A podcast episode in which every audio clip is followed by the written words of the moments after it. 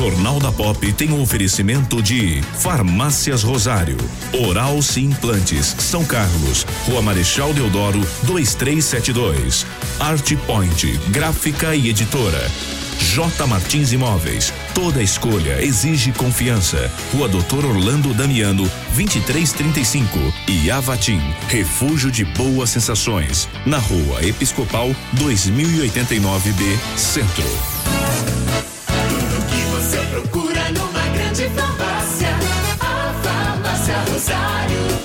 Farmácia Rosário. É barato, é Rosário. Atendendo toda a região. Os melhores preços, as melhores promoções. Rosário. Você conhece, você confia. É barato, é Rosário. Farmácia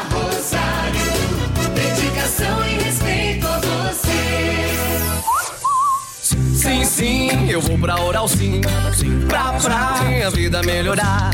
Ri, ri, quero voltar a sorrir. Ha, ha, sorrir e gargalhar. Eu vou abrir a porta pra felicidade.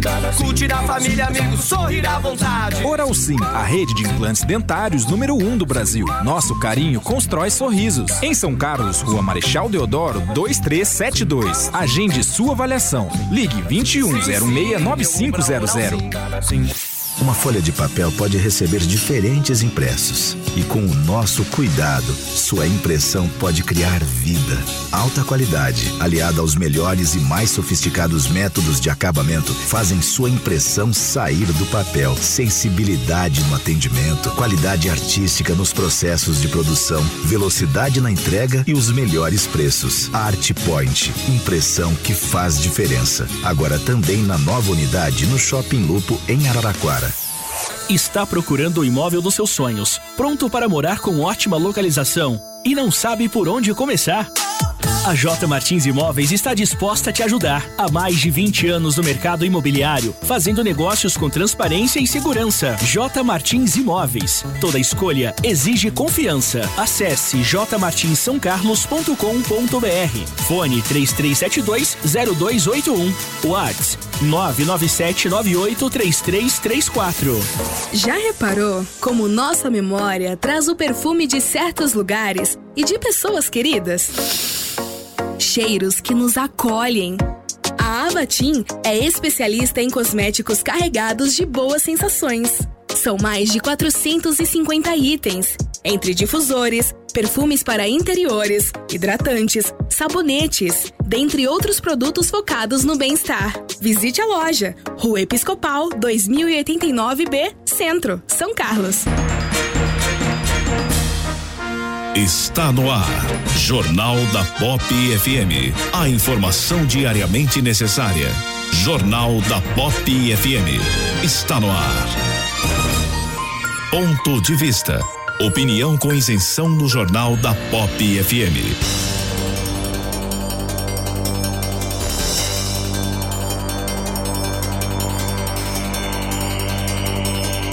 Mercado de trabalho formal deu sinal- sinais de recuperação no trimestre encerrado em janeiro deste ano, segundo análise do Instituto de Pesquisas Econômicas Aplicadas, o IPEA, que alertou que as tendências analisadas devem ser modificadas pela pandemia de coronavírus. Os pesquisadores se basearam em dados do IBGE e afirmam que ainda é cedo para medir o tamanho do impacto que será sentido.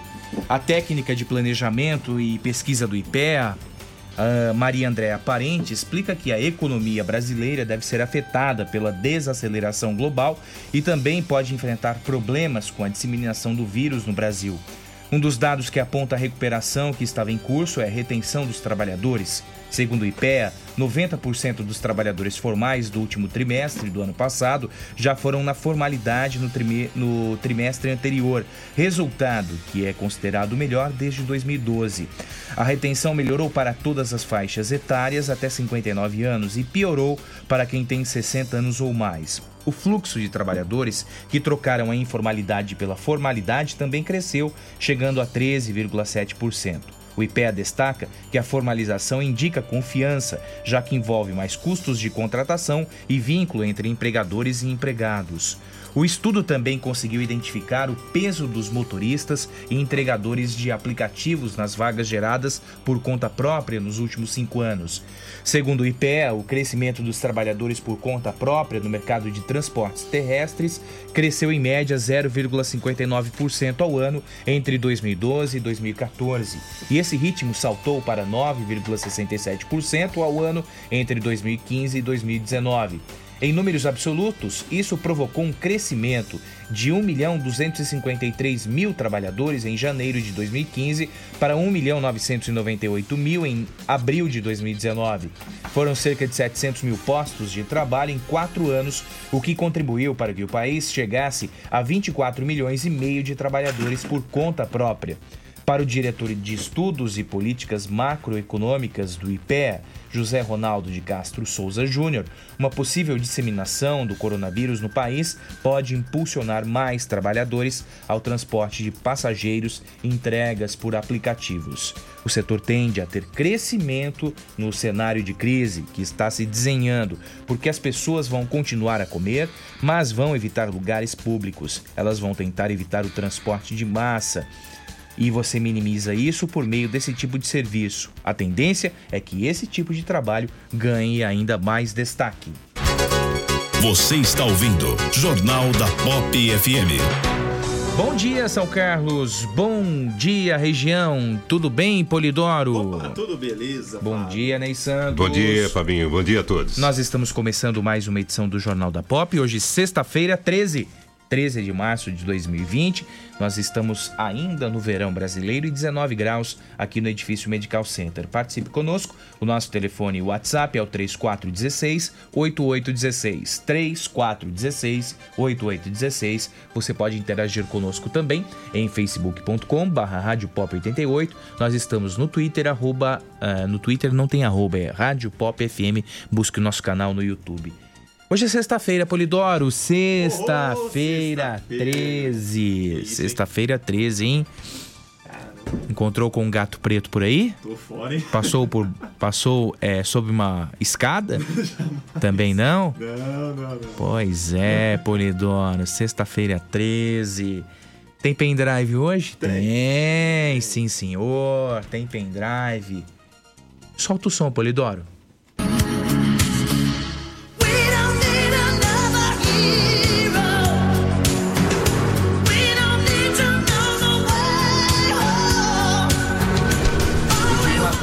Você, viu, Ney Santos? Quem tem, tem medo.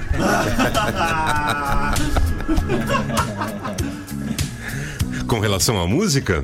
Não, com relação ao comportamento do Polidoro. Ah, mas ele tem medo ou as outras Ah. pessoas têm medo do Polidoro?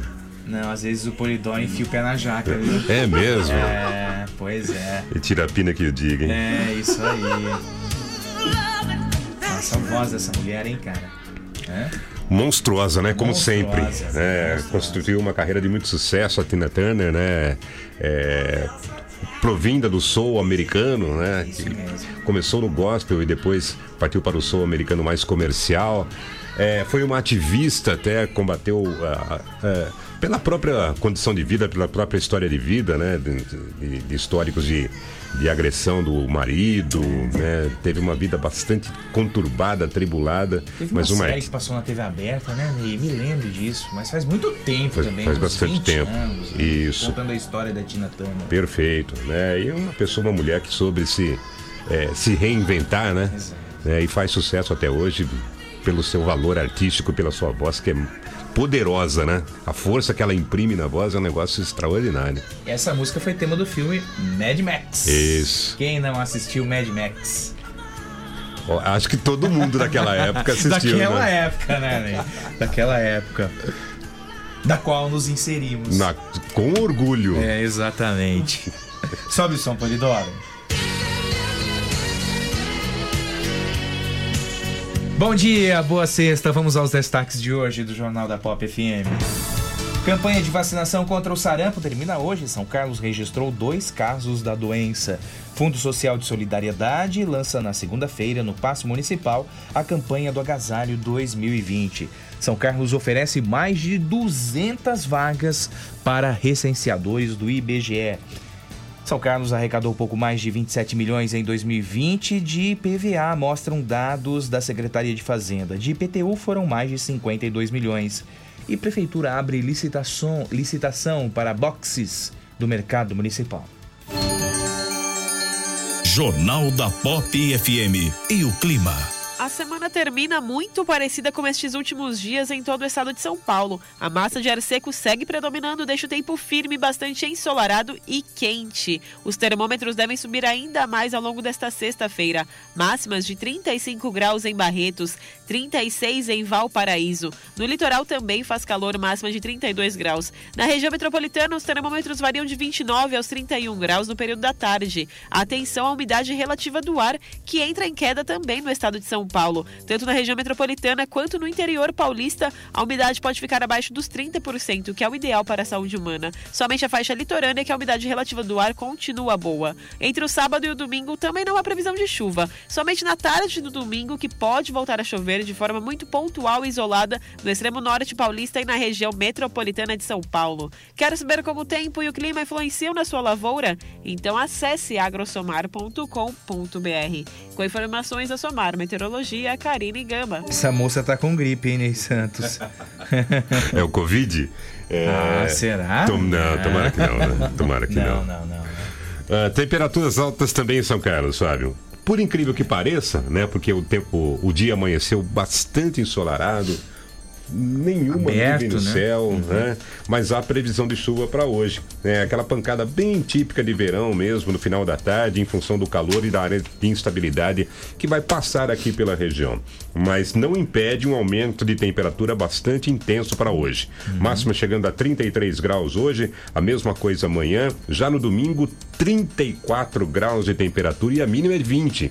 Então, calor durante o dia e à noite também. Também para sábado e domingo, previsão de algumas pancadas de chuva isoladas no final da tarde. Segunda-feira, eh, o volume de chuva aumenta um pouquinho, é, com a passagem de uma frente fria que deve trazer muitas nuvens e um, um maior, é, uma maior propensão a pancadas de chuva que devem vir também à tarde e à noite. Radares. Na Miguel Petrone, sentido bairro rodovia, velocidade máxima permitida 60 km por hora. Na João de Guzzi com a Marcos Vinícius de Melo Moraes, velocidade máxima permitida 60 km por hora. E na Manuel José Serpa, sentido centro-bairro, velocidade máxima permitida 40 km por hora. Esportes. O primeiro Grenal da história da Libertadores teve muita briga, várias expulsões e nenhum gol. Na Arena do Grêmio, os rivais ficaram no 0 a 0 e seguem igualados na pontuação do grupo E. Os dois ficam com quatro pontos, mas o Internacional lidera a chave em virtude do saldo de gols. Depois de um bom jogo, com gol anulado e bolas nas traves, aos 43 minutos do segundo tempo, uma briga generalizada foi iniciada. Quatro jogadores de cada lado foram expulsos. As duas equipes voltam a se enfrentar daqui a nove dias pelo Campeonato Gaúcho no Beira Rio. Entre os jogadores, o clima pós-jogo foi de paz. O goleiro colorado Marcelo Lomba reconheceu que a confusão passou do ponto. É claro que sobre a confusão não é legal, passou do ponto. A torcida pede disputa, pede rivalidade, mas passou do ponto e isso não é legal. São coisas que os dois times vão conversar ali para resolver internamente. O próximo adversário do Inter é o América de Cali em Porto Alegre. Já o tricolor gaúcho enfrenta a Universidade Católica no Chile. Agência Rádio Web, com informações da Libertadores da América, Cadu Macri. A Comebol, a Confederação Sul-Americana de Futebol, anunciou na quinta-feira que os jogos da Copa Libertadores da América, programados para a próxima semana, estão suspensos. Segundo anunciou a entidade em comunicado, as partidas datadas para ocorrer entre 15 e 21 de março não serão realizadas nestas datas. A medida é uma forma de prevenção ao avanço do novo coronavírus ou Covid-19. A entidade também prometeu divulgar, nas próximas semanas, os ajustes no calendário de jogos da Comebol Libertadores. A Liga dos Campeões da Europa teve, nesta semana, dois jogos adiados, além da restrição de ingresso de público em outras partidas. A Liga Europa passa por situação similar, o que também se repete em competições nacionais na Europa. A França, por exemplo, adotou medida parecida, mas com maior extensão, até 15 de abril. Portugal também vetou a presença de torcida em jogos dos torneios domésticos. Na Itália, os jogos estão suspensos até 3 de abril. Na Espanha, os compromissos dos campeonatos locais estão suspensos pelas próximas duas semanas. O presidente da Real Federação Espanhola de Futebol, Luiz Rubiales, destacou a solidariedade dos membros do futebol daquele país nesta medida que visa a prevenção contra o Covid-19. Hay que estar porque el fútbol profesional se suma. Hoje devemos estar satisfeitos porque o futebol profissional se soma ao caminho da Federação Espanhola de Futebol. Um caminho que prima pela saúde das pessoas e a integridade da competição sobre qualquer outra questão. É um caminho que, por responsabilidade, temos que dar a uma imagem que, dentro do momento difícil, é muito bom que estejamos todos juntos. Todo o futebol espanhol está sendo solidário e ajudando. Estamos todos juntos. Todo el fútbol español está siendo solidario, está sumando. As partidas que marcariam o início das eliminatórias para a Copa do Mundo de Futebol Masculino a ser realizada no Catar em 2022 também foram adiadas pela FIFA, a Federação Internacional de Futebol. Elas estavam marcadas para ser disputadas entre 23 e 31 de março. O novo coronavírus também tem afetado de outras modalidades esportivas, como as de natação, já que a Federação Nacional da categoria cancelou a realização do pré-olímpico de polo aquático na Holanda na próxima semana. A ATP, a Associação de Tenistas Profissionais, também suspendeu todas as competições até o final de abril. A Federação Internacional de Basquete fez o mesmo. A agência Rádio Web de Porto Alegre, Diego Brião.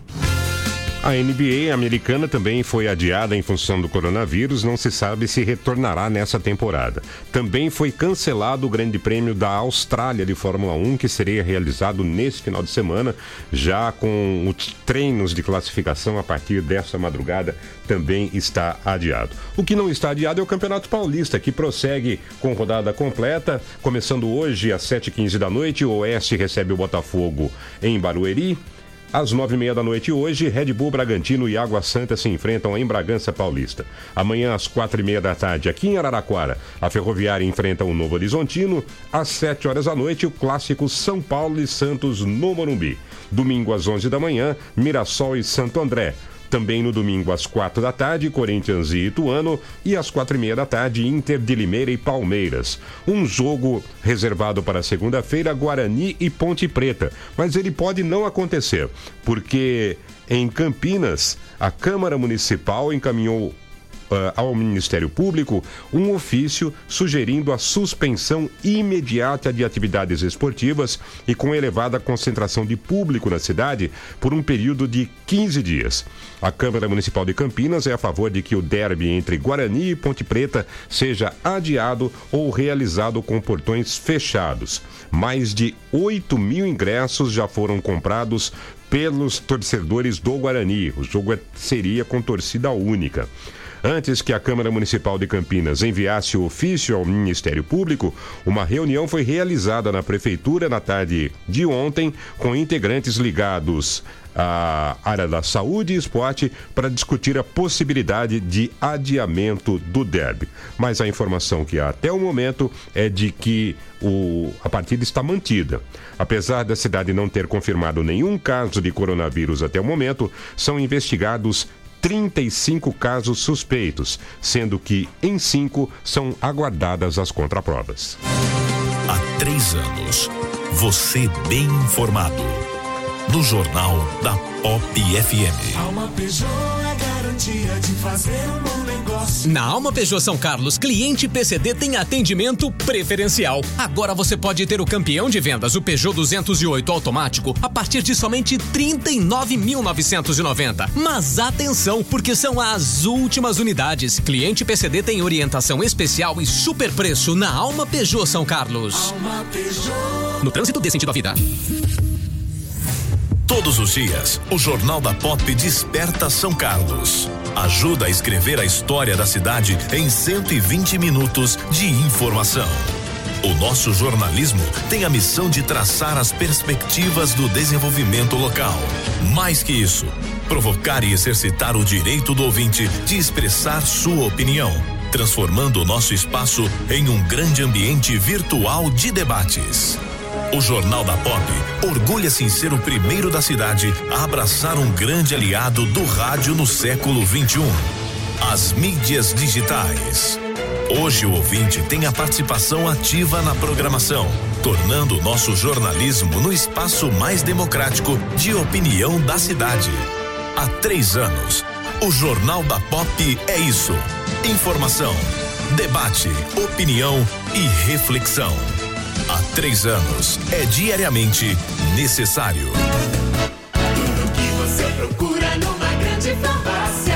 A Farmácia Rosário tem. Farmácia Rosário. É barato, é Rosário. Atendendo toda a região. Os melhores preços, as melhores promoções. Rosário. Você conhece, você confia. É barato, é Rosário. Farmácia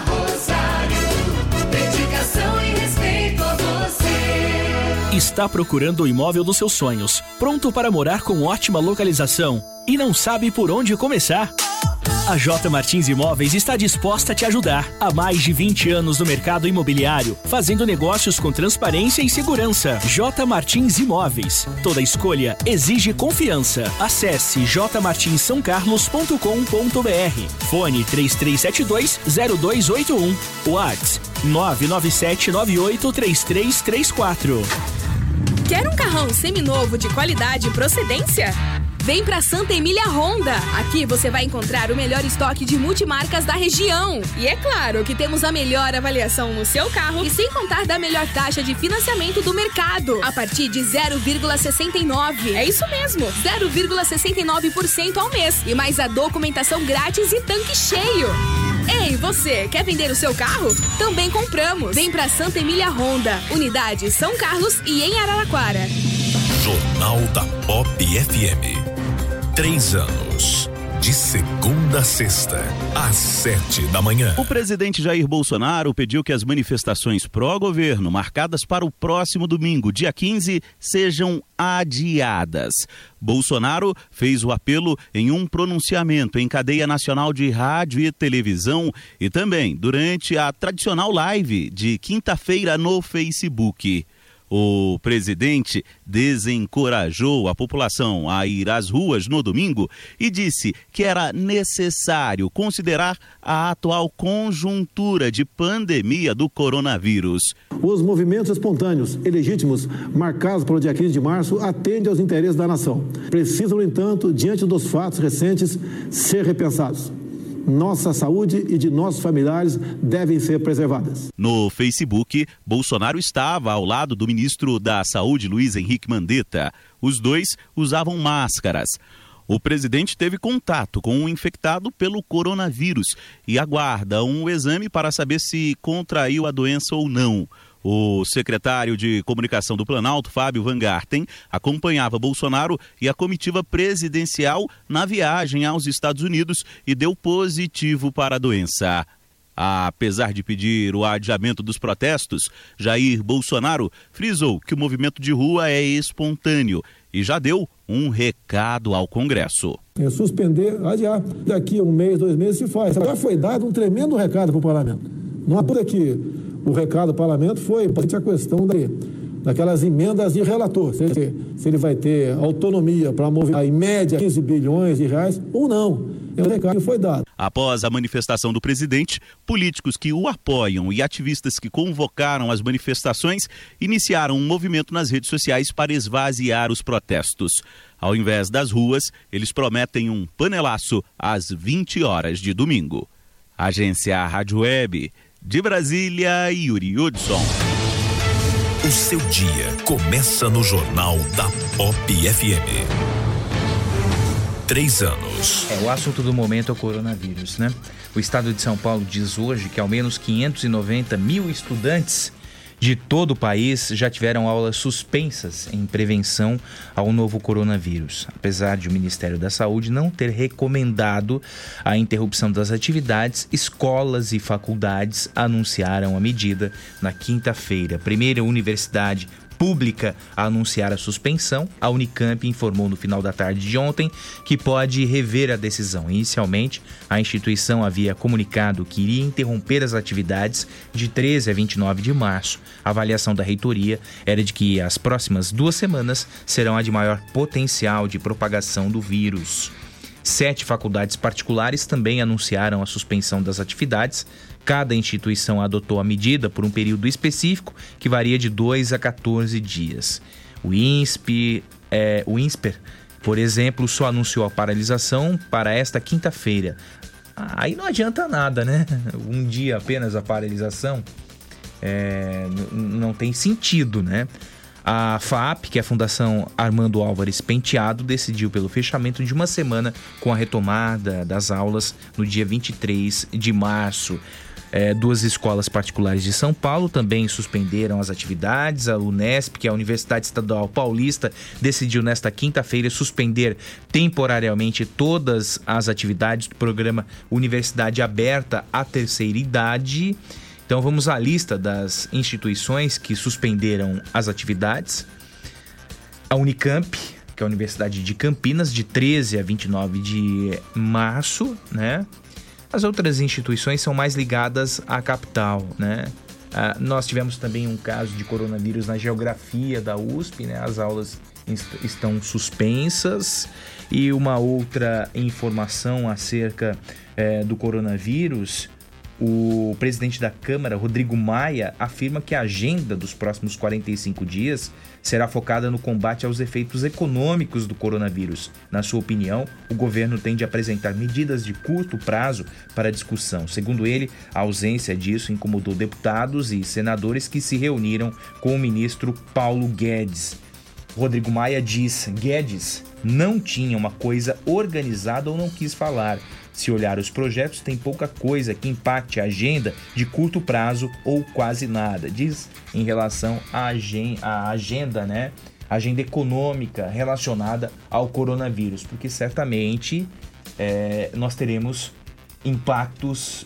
Já temos já, né, Ney Santos? Já temos impactos econômicos em relação à propagação do coronavírus. Tanto que já se estima um PIB bem menor para esse ano, né, em relação ao que era 1%, eh, planejado, né, pelo governo, né, de quase 2,5% de aumento do PIB. Já caiu essa expectativa e essa estimativa para 1%. É, isso em nível Brasil, né, Fábio? É, é claro que o Brasil conectado com o resto do mundo, o mundo globalizado, não tem como eh, as coisas andarem dentro da normalidade. É, a bolsa é, ontem teve mais uma queda bastante acentuada, né, teve que parar por duas vezes.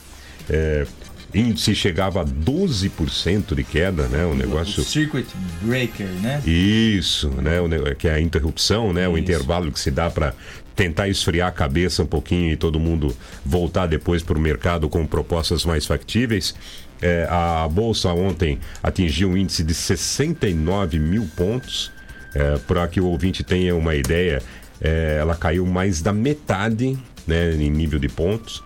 É, ou seja, né, os investidores nesse momento temem realmente é, por uma queda de consumo, por, uma, por problemas de exportação, de logística, causados por esse vírus, coronavírus que está pegando aí todo mundo. Né? A pandemia de- decretada pela Organização Mundial de Saúde no meio da semana corroborou bastante com isso também, né? porque agora há o entendimento oficial né, de que é, esse vírus está eh, se espalhando pelo mundo todo, né? E que medidas e cuidados têm, são necessários para evitar um número maior de contaminações.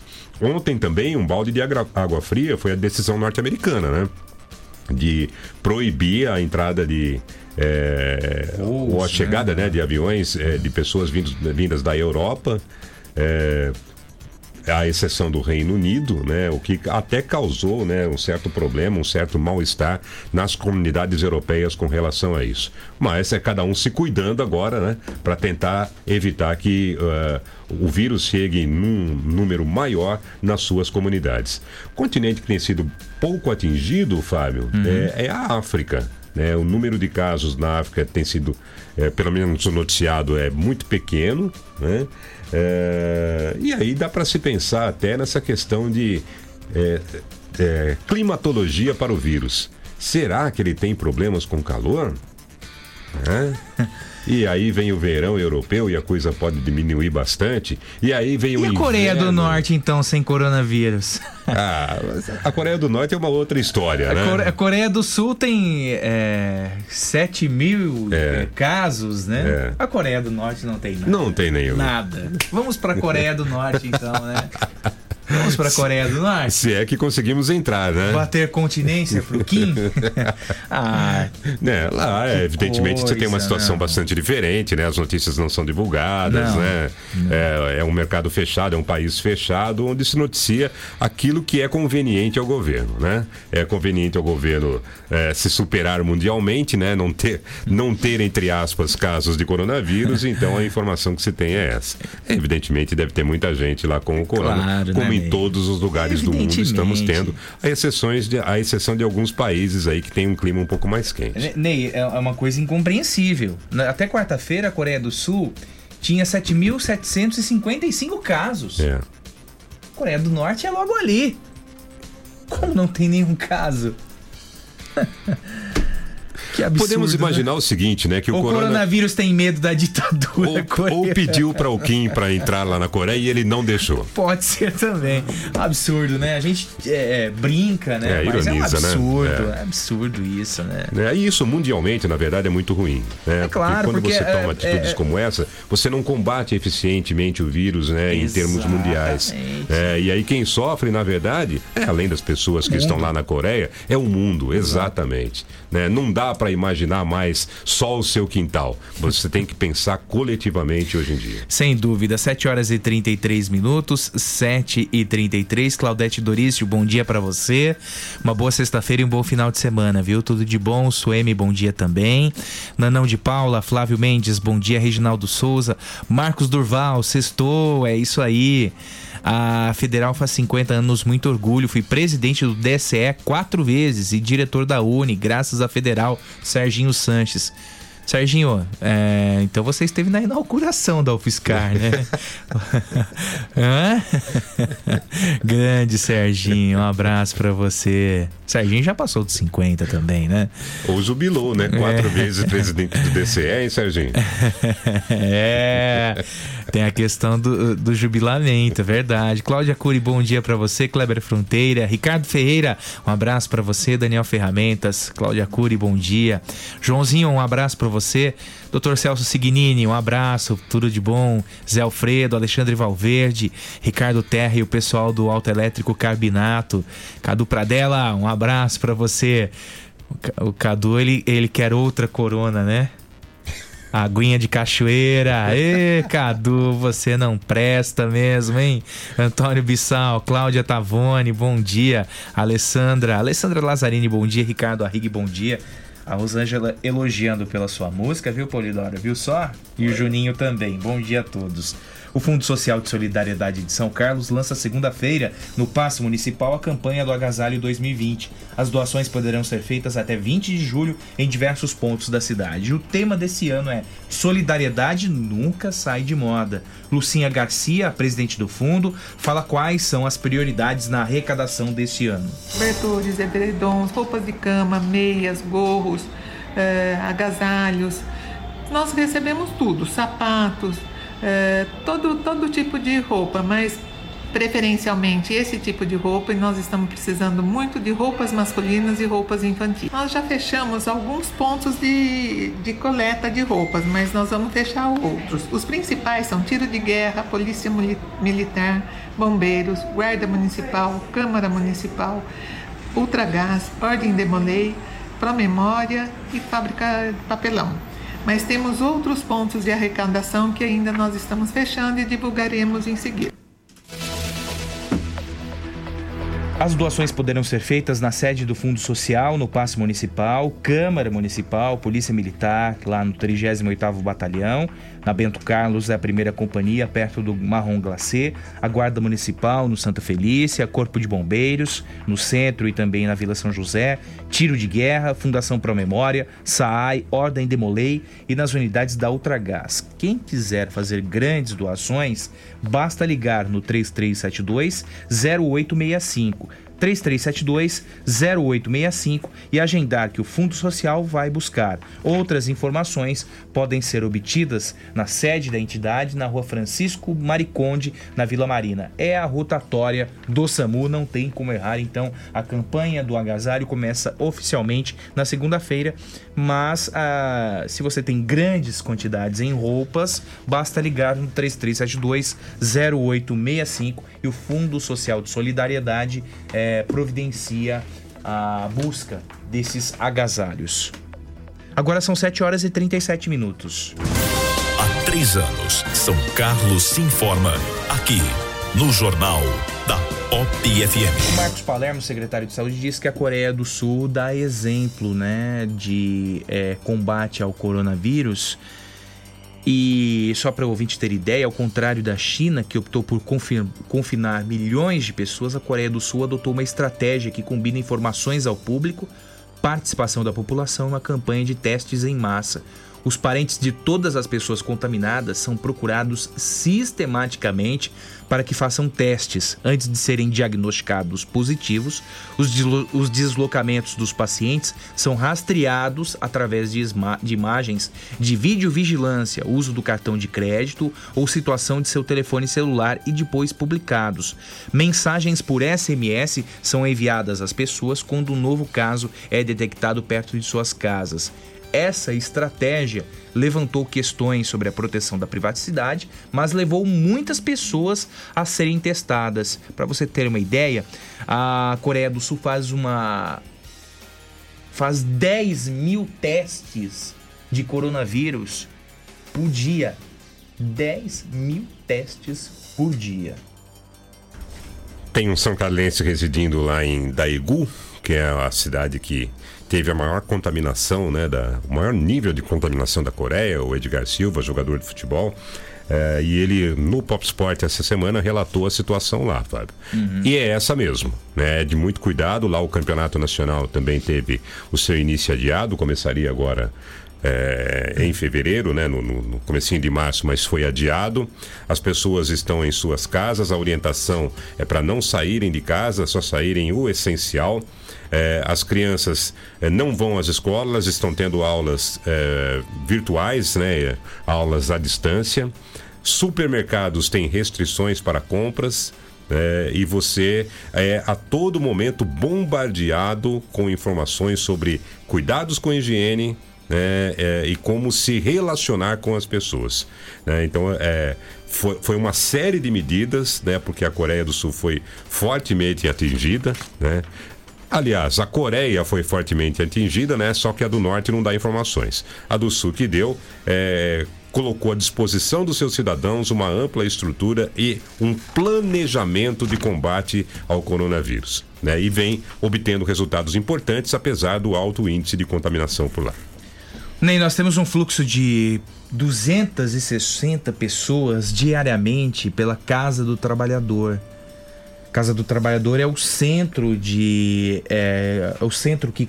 É, é o local que concentra as vagas disponíveis no mercado de trabalho.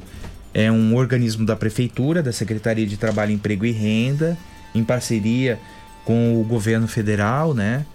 É, e ontem nós perguntamos ao secretário Bragato se o coronavírus afetou na movimentação na geração de empregos e também na movimentação de trabalhadores na casa do trabalhador. Vamos ouvir o secretário Bragato.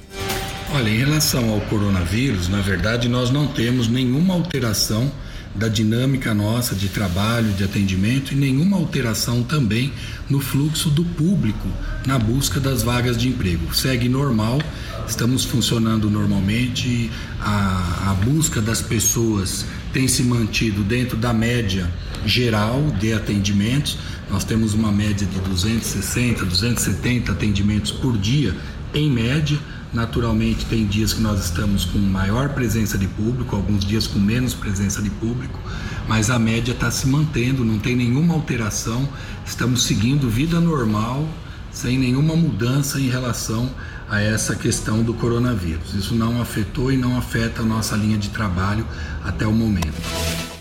Perguntei também ao Sindicato dos Metalúrgicos se há previsão de alguma indústria que deve interromper as atividades em função do coronavírus. Por enquanto, nenhuma informação nesse sentido, viu, Ney Santos? É, é, é porque no Brasil, Fábio, né, o número de casos é, em relação a outros países do mundo não é grande, é, ainda não é grande, pelo menos, né? É, os cuidados estão sendo tomados, né? E é bom que sejam tomados mesmo, né? Mas dá para seguir a vida é, quase normal é, é, por enquanto. Né? É, é, claro que nós temos uma situação de risco mundialmente, então é, dá para você e, e, os cuidados têm que ser tomados. Aliás, já falamos aqui, né? Cuidados que deveriam ser tomados é, corriqueiramente, né? Lavar as mãos, de é, se proteger ou proteger os, a sua boca durante espirros, é, os cuidados com higiene que devem ser fazer parte do seu dia a dia, independente de contaminação por coronavírus ou não. De qualquer forma, né, pelo número de casos e pela situação do Brasil, ainda dá para você fazer as suas atividades normalmente. Né? E os órgãos públicos, antenados e afinados com isso, estão procurando ao máximo possível levar a vida normal. Ah, foi a palavra, inclusive, ontem do governador João Dória, né? É, na, na visão do João Dória, ainda não há necessidade de grandes cancelamentos, né? De se é, restringir é, a passagem das pessoas, né? O dia a dia das pessoas, o trabalho delas. Então, dentro dessa condição, né, é, a Casa do Trabalhador é um órgão público que continua com as suas atividades normais. Já reparou como nossa memória traz perfume de certos lugares, de pessoas queridas? E de momentos especiais, cheiros que nos acolhem, o cheiro da casa da mãe, da avó, o cheiro especial da infância, cheiro de chuva também. Não é verdade? A Avatim é especialista em cosméticos carregados de aromas que provocam boas sensações. São mais de 450 itens entre difusores, perfumes para interiores, hidratantes, esfoliantes, sabonetes, colônias dentre outros produtos focados no bem-estar. Todos esses perfumes gostosos que preenchem o ambiente e as lembranças sem agredir o olfato de ninguém. Um dos principais valores da Avatim é o respeito às origens e ao meio ambiente, o que fica claro desde o significado do nome da Avatim. Avatim, em Tupi-Guarani, quer dizer o quê? Cheiros de terra. E é da natureza que vem a inspiração de todas as essências da Avatim. Todos os produtos são desenvolvidos sem testes em animais nem derivados de petróleo. Conheça a Avatim. A Avatim fica na Rua Episcopal, 2089, B, no centro de São Carlos, entre a Carlos Botelho e a 15 de novembro. Não tem como errar. Eu passei o recado para você da Avatim. Quero mandar um abraço, viu, Ney Santos? Para o seu Abimael e a dona Fátima, sempre ouvindo o Jornal da Pop. Um abraço carinhoso a vocês, viu? Estavam ontem na sessão é, comemorativa aos 50 anos da Universidade Federal de São Carlos. Aliás, uma sessão emocionante, viu, Ney Santos? E daqui a pouco nós vamos conversar com o vice-reitor Walter Libardi para falar um pouco mais desses 50 anos da UFSCar. 7h45, 15 para as 8, vamos conversar com o secretário de Habitação e Desenvolvimento Urbano, João Miller, porque a Prefeitura de São Carlos abriu a licitação novamente, a licitação para a concessão, para a, a, venda ali dos boxes no mercado municipal. João Miller, bom dia. Obrigado pela sua participação. É, então, é, pelo, primeiramente, João, é, me corrija, é venda ou concessão dos boxes? Oi, bom dia, Fabinho. Bom dia, Ney. Todos acompanham esse momento. Nós estamos tratando de concessão nesse momento por 60 meses. Né? Ainda não é venda. Concessão, então, né, João? Isso, concessão. É, e o, o principal é, viés dessa concessão dos boxes é repaginar o mercado municipal, dar nova vida ao mercado municipal. É isso, né, João? É, Fabinho, vamos lembrar o seguinte, São Paulo adotou essa, essa ideia, né, revitalizou o Mercadão, transformou num centro gastronômico, Ribeirão Preto fez isso, Florianópolis fez, várias cidades do porte médio estão fazendo e capitais também. Então, o, no, nosso governo está investindo eh, maciçamente no mercado, na região central, no entorno do mercado. A questão do calçadão, a questão agora dos terminais de ônibus, que vão começar segunda-feira. Eh, nós temos ainda aquele projeto de transferência dos boxes de uma rua para outra para criar um bolsão de estacionamento. Hoje mesmo nós estamos concretando ali a Jesus de Arruda para ver se melhora o fluxo eh, de carros aos sábados e também nos feriados. E a ideia que surgiu, que não é minha, na verdade, é uma ideia desde o governo do Newton Lima, depois o Otomani chegou a iniciar a obra. A ideia é implantar ali no mercado municipal a praça de alimentação. É, de uma forma mais enxuta, porque no, na época do Nilton e na época do Paulo, eles tinham 1 milhão e 900 mil reais é, do Ministério do Turismo para fazer isso. E a ideia que surgiu depois que eu assumi a Secretaria de Habitação foi usar os próprios boxes que são da Prefeitura para transformar numa praça de alimentação. E essa ideia o prefeito Ayrton acatou, me deu a incumbência de fazer. Nós abrimos a primeira licitação no dia 9 de janeiro e infelizmente nós tivemos um problema sério que foi aquela enchente é, volume de chuva muito grande, 168,7 milímetros em, em uma hora e meia, duas horas, que acabou trazendo, é, vamos dizer assim, uma rejeição ao projeto inicial. Mas eu posso explicar, se você me permitir, as condições melhores que nós criamos agora. Claro, o João, é, até evidentemente você é, explica isso, né? Mandar um abraço pro vereador Cezinha Maranhão, o Murilo Bruno Ruggiero, bom dia também. Ô João, explica a seguinte situação: as chuvas de janeiro e fevereiro que atingiram são Carlos afugentaram interessados na concessão dos boxes? É, você, você acredita nisso? Eu acho que nós tivemos dois motivos que afugentaram. O primeiro foi a enchente que nós tivemos dia 12 de fevereiro. Mas se nós analisarmos a enchente, Fabinho, eu agora que trabalhando nessa área, eu posso orientar e explicar para aqueles que têm interesse em ser um concessionário e dizer que é um bom negócio nesse momento para quem quer investir. Se nós prestarmos atenção, nós tivemos 123 comércios que tiveram invasão ou sofreram algum tipo de prejuízo com as chuvas do dia 12. Aí eu pergunto para você, alguém de dentro do mercado reclamou da, da chuva? Não. Dentro do mercado nós não tivemos problemas, nós tivemos problema no entorno dele. É, porque é o seguinte, quando a água sai do leito do rio, ali na, na Avenida São Carlos, ela se espalha e desce mais ou menos com 20 a 30 centímetros. Ela vai elevando o seu nível quando ela encontra com a água que desce pela Episcopal, pela Lagoa Serena. Ali começa a elevar o nível, chegando a 1,70m, para você ter uma ideia, na chuva do dia 12. Mas onde nós vamos construir o deck, que vão ficar as mesas dessa praça de alimentação, é, é, esse deck será elevado em 40 centímetros. Então pode chover, pode chover os 167 milímetros que não vai atingir a praça de alimentação, que ela fica muito próxima de quando a água já sai do, do, do córrego. E ao sair, ela sai muito baixinha, não sai já com volume muito alto. Então, esse é o primeiro ponto. O segundo ponto, nós lançamos da primeira vez, Fabinho, dizendo o seguinte, ó, quem quiser ser o concessionário precisa pagar 120 mil para o município de outorga fixa em três parcelas. Eu acho que esse valor assustou um pouco as pessoas, porque além dos 120, ele precisa adequar a frente do mercado, onde ele vai abrir para poder explorar a sua atividade e ainda montar o seu negócio. Isso ficaria muito caro. Então nós reduzimos agora para 40 mil reais de outorga fixa. E estipulamos, a gente poderia chamar ali aluguel, mas eu chamo de outorga variável, 3 mil reais por, 3 mil reais por mês. E eu pergunto, qual ponto no entorno do mercado que eu vou encontrar hoje por menos de 3 mil reais? Nenhum. E mais, quem conseguir ser o concessionário desses boxes vai ter um alvará especial, ele vai poder ter sua atividade aos sábados, domingo, feriado e também funcionar até duas horas da manhã num local que dá para levar a família, num local que não tem perturbação do sossego público, que não tem residência no entorno, e eu não tenho dúvida em afirmar que vai ser a transformação do centro eh, se a gente conseguir implantar essa praça de alimentação. Ô, ô, João, bom dia, tudo bem? Bom, bom dia, Ney, tudo bem? É, essa, essa concessão é por quanto tempo, João, para o comerciante? Essa concessão, Ney Santos, ela é de 60 meses, ou seja, 5 anos.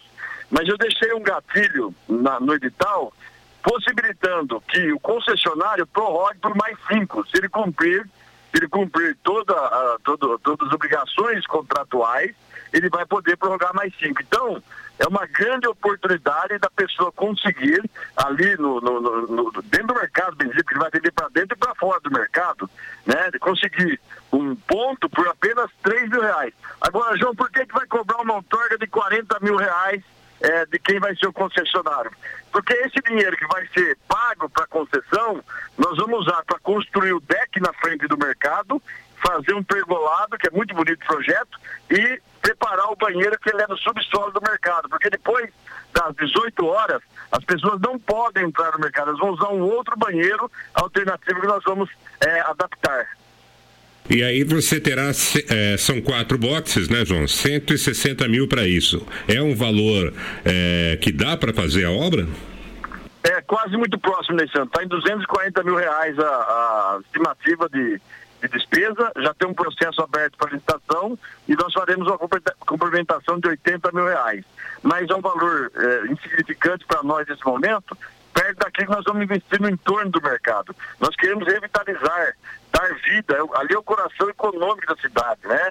Então nós queremos que levar o consumidor para a região central. Por isso nós estamos trabalhando para abrir vagas de estacionamento. O que irrita hoje o consumidor, ele vai para a região central com o seu carro e roda, roda ali no entorno da Geminiano, na própria avenida, na Jesuíno, e ele fica irritado e vai embora para um corredor comercial ou para outro local.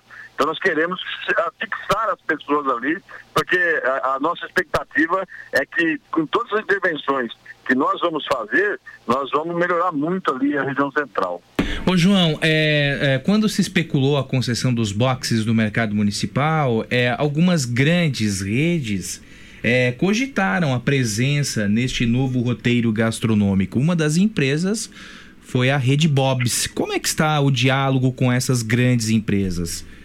Então, eu tive uma reunião eh, antes, de lançar, antes de lançar o edital com um sindicato aqui em São Carlos que tem no comando o presidente que é do Subway, que é daquele, da, que tem aquele restaurante também no shopping center. O Silvio, é o Silvio, né? Sil- Silvio, Ele é do Silvio, sindicato, é, ele é do sindicato patronal, né? Dos hotéis, Isso, bares e Silvio. restaurantes. É, eles têm lá hoje mais de 100 empresários vinculados, conversei com eles. E essa semana eu vou tirar, porque tô com muita, muita demanda. Por exemplo, hoje, às nove e meia, estarei lá no hospital, eh, futuro hospital da Unimed, fazendo uma vistoria. Às três horas, estarei na Electrolux discutindo a microbacia ali de fazer alguma intervenção por causa das árvores naquela região. Então, essa semana foi muito corrido, mas na semana que vem eu estarei dialogando com esse sindicato também com a CIS. Com a CIS já falei com o Zelão, talvez eu consiga falar com ele à tarde, que está em Curitiba. Talvez eu consiga falar às 16 horas com ele e a gente vai tentar eh, encontrar esses quatro parceiros que na verdade é um grande negócio. Eu, se eu não fosse hoje um. Você sabe que a minha origem é de comerciante. Se eu não fosse hoje um homem público, eu estaria entrando num, num projeto desse. É que eu não posso, porque eu mesmo estou fazendo a licitação, não posso participar. Mas eu não tenho dúvidas que a 3 mil reais na região central, 3 mil reais por mês na região central, a pessoa tira isso em, em dois, três dias, porque nós vamos ter um alvará especial até duas horas da manhã. É, o, o nosso ouvinte aqui, o Paulo, escreve o seguinte: Bom dia, Miller. Seria legal a Praça do Mercado virar estacionamento rotativo. Já existe o estacionamento rotativo por ali, né, João? É, a Praça do Mercado, no, no início, quando nós eh, começamos a discutir a implantação da praça de alimentação, nós queríamos fazer o estacionamento na praça. Só que existe um termo de ajustamento de conduta assinado em 2005 pelo ex-prefeito eh, Milton Lima, e com a PASC, que é uma associação de proteção ambiental aqui de São Carlos, que não nos permitiu. Nós fomos até falar com o promotor de justiça, doutor Sérgio Domingos, e ele não nos permitiu usar a praça para fazer estacionamento. Depois, conversando com o, secretário Coca, veio a ideia de fazer 45 graus em torno de toda a praça, como é hoje ali na São Benedito. Aí tivemos a resistência do- do- dos, dos arquitetos, mas era uma ideia interessante fazer ali na praça. É, mas encontramos, encontramos alternativa. Nós não vamos fazer na praça, mas vamos fazer em frente ao Magazine Luiza, que somando as vagas entre motos, carros, serão mais de 100 vagas que nós vamos criar ali, é, onde estão hoje as- as a- os boxes fora do mercado. A, nós chamamos ali de Beira Shopping Beira Rio. Nós vamos passar para o outro lado onde estão os táxis e usar ali como bolsão de estacionamento. O Jaime Antônio Barbosa escreve que sirva de exemplo, o Mercadão Novo de Ribeirão Preto tem bons restaurantes servindo durante o dia e a noite. É, a ideia nossa é justamente essa. Ô, Fabinho, só para quem está nos ouvindo aqui, conhece bem São Carlos. Quando chega depois das 18 horas, acabou o centro, no entorno do mercado, acabou. Mas ali tem uma sorveteria bem em frente ao mercado. Na época do verão, tem, tem um consumo que você tirar até senha para você consumir um sorvete ali do pessoal. Se você pegar pela avenida, que faz parte do mercado municipal, eu tenho ali a, a média do pastel, tem o sorvete chiquinho tem um outro comércio ali. A tendência, assim que nós conseguirmos esses quatro parceiros, é que esse L, somando a frente do mercado, mais a frente da Praça dos Voluntários, nós teremos ali um centro comercial de gastronomia. Isso vai acontecer se Deus quiser. Nós vamos tentar pela segunda vez, se não der certo, eu tento pela terceira, mas eu tenho a impressão que dessa vez nós vamos dialogar com os empresários e mostrar a importância de investir naquela região. O Maicon escreve em relação ao calçadão, ainda não terminou. Por que essa obra está para passos de tartaruga, João? Olha, essa obra da- do calçadão foi uma parceria entre a prefeitura e a associação comercial, é, que é a CISC, né? A prefeitura entrou com o piso e a associação comercial entrou com todo o mobiliário, os bancos, a secretário, é, também lixeira, parte da iluminação. E quando nós fomos é, preparar é, o subsolo para fazer esse, esse, esse- o solo para fazer esse essa, essa, o piso, nós encontramos embaixo problemas com água, com esgoto, com rede de telefonia, com gás, você ter uma ideia, ali passa o gás também. E passamos a ter que fazer várias intervenções. O SAI ali teve que trabalhar muito tempo. Depois disso, entrou o final do ano. Se a gente continuasse com a obra, atrapalharia o comércio. Na sequência veio a chuva. Né? Nós tivemos um mês de janeiro muito chuvoso. E agora, se você for hoje lá no, mercado, no calçadão, você vai ver que faltam poucos metros para terminar o piso e entregar para a população, está ficando muito bonito. A nossa expectativa é que entre 20 e 30 de março agora, mais 15, 15 dias aí, estaremos entregando de uma vez por todas para a população. Já com um grande atraso, na verdade, né, João? A, a proposta inicial era para novembro, né? A proposta inicial era para final de novembro, né, Ney? Lembra? Depois passou para antes do Natal e agora estamos atrasados em quase 90 dias.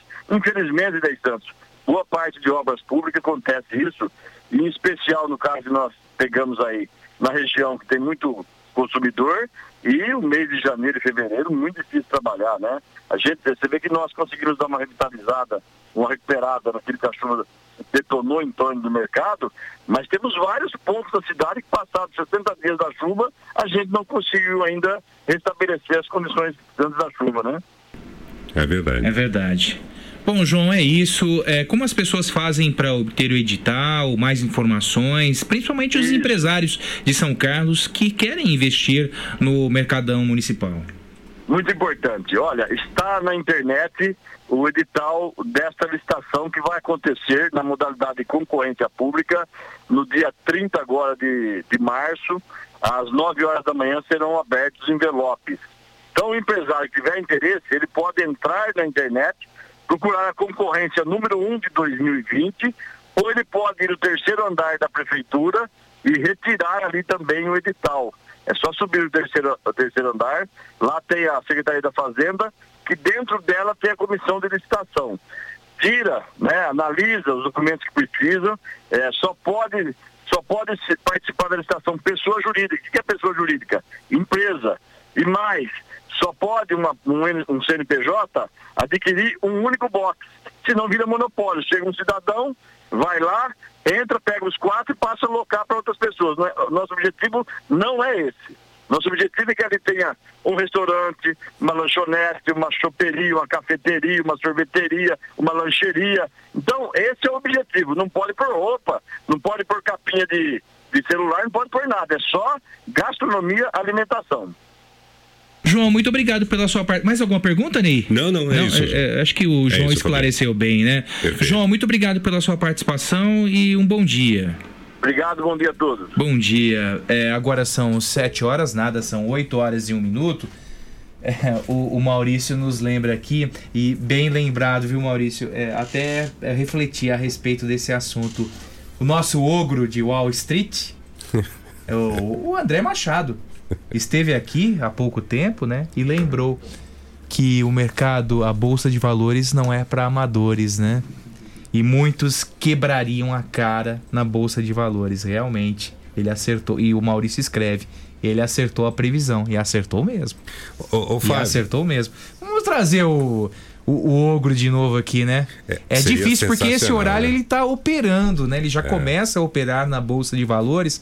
A gente tem de é, agir com muita antecedência para ele organizar as operações na bolsa de valores. Mas ele é show de bola, né? É verdade. E se a gente for lembrar, é, guardadas as devidas proporções, evidentemente, é, nós tivemos historicamente né, um fato que ficou conhecido mundialmente, que foi a quebra da Bolsa de Nova York em 29. É verdade. É, ó, com índices né, que estão é, até próximos do que nós estamos tendo de queda nesse momento. Então, lá para frente, né, eu digo que a história você conta sempre uns 50 anos depois, né, a gente vai poder, é, quem sabe, caracterizar essa como uma nova quebra da bolsa mundial aí em função é, do coronavírus, né? Semelhante a que nós tivemos em 1999, em 1929, né, que causou um furor no mundo inteiro. Aqui no Brasil, até pessoas se suicidaram por ter perdido é, tanto dinheiro e tantos bens à época. Vamos a um passado mais recente, né?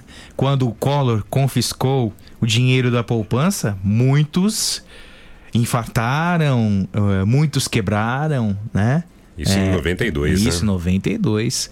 8 horas e 3 minutos. Ô, Ney, passe o recado da nossa J Martins Imóveis, por favor. Olha, um- o imóvel é sempre um investimento que é seguro, hein? Mas que se você tem um Mais seguro sonho que a bolsa. É, é, pois é, né? Se você está procurando é, um lugar para morar, que é aquele lugar dos seus sonhos, eu recomendo a você que procure a J Martins Imóveis. A J Martins Imóveis é o lugar certo porque você chega lá com o sonho e eles têm a chave para realizar esse seu sonho de morar bem, de morar da maneira como você quiser. A J Martins Imóveis atua no mercado há mais de 20 anos e está disposta, com toda a sua equipe, para te ajudar na conquista do imóvel, que é o imóvel que você sonha todo dia. Só que lá tem um diferencial, hein? Lá os negócios são feitos com transparência e com absoluta segurança. O pessoal tem credibilidade, tem treinamento, né? E tem estrutura para oferecer para você um negócio muito seguro. Vá até a J Martins Imóveis e preocupe-se apenas em sonhar, porque a realização é com a equipe da J Martins Imóveis. Imobiliária J Martins, toda escolha exige confiança, lembre disso sempre. J Martins está nas redes sociais, J Martins São Carlos com.br São Carlos Sentiu, ou você pode visitar a sede da imobiliária ali na rua Orlando Damiano 2335, fica bem no centro ali da cidade. Tem o telefone para você obter mais informações, é o 3372 0281, ou se comunicar com o pessoal da J Martins Imóveis pelo WhatsApp 99798 3334 99798 3334 é o WhatsApp da J Martins Imóveis. Ainda sobre o coronavírus, o Maurício é, é, supõe que é, o, o vírus não, não chega à, África, Coreia do Norte, é, porque o deslocamento do vírus é por avião. Na África tudo bem, né? Mas Coreia do Norte é, é, É a falta de informação, né? É um, é um país fechadíssimo, fechado. Você não tem é, acesso à informação real, né? Do que acontece nesse país. É, mas eu acho que não vale essa, essa, essa linha de pensamento até para a África, né, Fábio? Né, há várias linhas comerciais de aviões entre Europa e África, entre África e Estados Unidos, né? África e, e, eh, e a Ásia, né? São várias linhas comerciais que, que vão até lá, né? E não, não seria esse o motivo pela, pela falta de, de, de contaminação do, do, eh, do coronavírus, né? Eu entendo que há uma situação mesmo climática, né, que deve impedir a circulação do vírus. Aliás, se diz muito isso, né, de que esse vírus teve essa propagação, esse número de casos grandes na China, por exemplo, porque a China está no hemisfério norte e lá no hemisfério norte é inverno, né? Estamos terminando o inverno no hemisfério norte. E teme-se até, por isso é legal que isso seja combatido com força aqui no Brasil, né? De que a gente tenha aqui um número de casos maior eh, nos próximos meses com a queda da temperatura. né? principalmente nas regiões mais ao sul. Então, é, é, o, eu acredito, né, eu, eu deduzo que há aí alguma relação dessa contaminação ou da própria sobrevivência do vírus com o nível de temperatura, né, com o nível de frio, o nível de calor, que impactaria então na, na vida até do vírus. Olha aqui o Kim Jong-un no, no, no, no Twitter, divulgando os casos de coronavírus, né, em Santos? Ah, não é zero, né? Tá vendo, Fabinho? Não, aqui, ó, 8 horas, 1. 8 e 10, 0. 9 e 23, 1. 9 e 30, 0. 11 e 58, 1. 12 e 4, 0. O Roberto e o Cristiano nos mandaram isso. Vira piada, né? 8 e 7. Sim, sim, eu vou pra Oral Sim. Gente, hoje e amanhã, hein? Hoje e amanhã são os dois dias finais da semana do implante na nossa querida Oral Sim. Não agendou uma consulta? Ainda dá tempo. Inclusive para amanhã, viu? Dá tempo. Se organize para amanhã. Se organize para hoje mesmo. É uma consulta sem compromisso com a doutora Julian, doutor Rafael, na nossa Oral Sim. É a semana é, de elevação da sua autoestima. Que você vai apo- aposentar de uma vez por todas dentadura, ponte móvel, enfim. E outros problemas dentários também que implicam na queda dos dentes, descalcificação. Aí a solução é o implante dentário e na Oral Sim você é, obtém todas as informações na semana do implante. Hoje e amanhã. Amanhã, inclusive, a Oral Sim está de plantão até 5 da tarde. Isso mesmo. Mas antes, é, agende um horário, reserve um horário do seu dia no 2106-9500. É o telefone da nossa Oral Sim. 2106-9500. Hoje e amanhã são os dois últimos dias da semana do implante na nossa Oral Sim. 2106-9500, 2106-9500. A Oral Sim fica na rua Marechal Deodoro 2372, na antiga Vídeo 21. Não tem como errar. Oral Sim. 2106 9500 2106 9500. Estão abertas as inscrições do processo seletivo para a contratação de supervisores e recenseadores que atuarão no censo 2020. A função que oferece maior número de vagas é a de recenseador, exigindo nível de ensino fundamental. Outro edital visa preencher 5.462 vagas de agente censitário municipal e 22.676 vagas de agente censitário supervisor. As inscrições terminam no dia 24, no site do Sebrasp, sebrasp.org.br, sebrasp.org.br. O lance legal é, de recenseador do IBGE é que São Carlos oferece 229 vagas. De repente você está desempregado, ainda há tempo, pa, a- ainda há tempo para a preparação. 229 vagas para São Carlos. Ribeirão Bonito tem 12 vagas, Ibaté 29, Dourado 8 e Descalvado 30. É a região é, é, abrangida por São Carlos. É a região de São Carlos que o IBGE comporta é, no recenseamento. Outras informações, eu repito, sebrasp.org.br sebrasp.org.br 8 horas e 10 minutos, Ney Santos, para não ficar apenas na nossa opinião, nós trouxemos aqui em nossos é, estúdios por telefone, aliás, por telefone, o Guilherme Rezende, que é um especialista em gestão pública, para comentar o assunto que movimentou a política nesta semana em São Carlos, que é a, a nova investida da prefeitura na aquisição do prédio da Faber. Anteontem, a Câmara divulgou que devolverá o projeto à prefeitura, pois as informações não contemplaram a exigência dos vereadores. Projeto técnico para ah, o prédio da Faber e outros aspectos técnicos perguntados pelos vereadores e que a prefeitura não contemplou, segundo o parlamento. Guilherme, bom dia, obrigado pela sua participação. Você acredita que no aspecto político é o momento de se discutir uma compra de um prédio por 20 milhões de reais, tendo em vista que o financiamento começa a ser pago é, numa próxima, é, num próximo mandato, que eventualmente é, pode ser o prefeito Ayrton Garcia e também pode ser um outro é, político escolhido pela população? Bom dia, Fabinho. Bom dia, Ney. É, bom dia, Polidoro. Todo mundo que está escutando e acompanhando a POP é, pelo Facebook. Muita gente acompanhando também. Eu sou do. É, é, acompanhando, uma pessoa que gosta muito de acompanhar a rádio. Vamos lá. É, em relação a, a, esse momento político, acho pouco provável, né? Acho que as pessoas.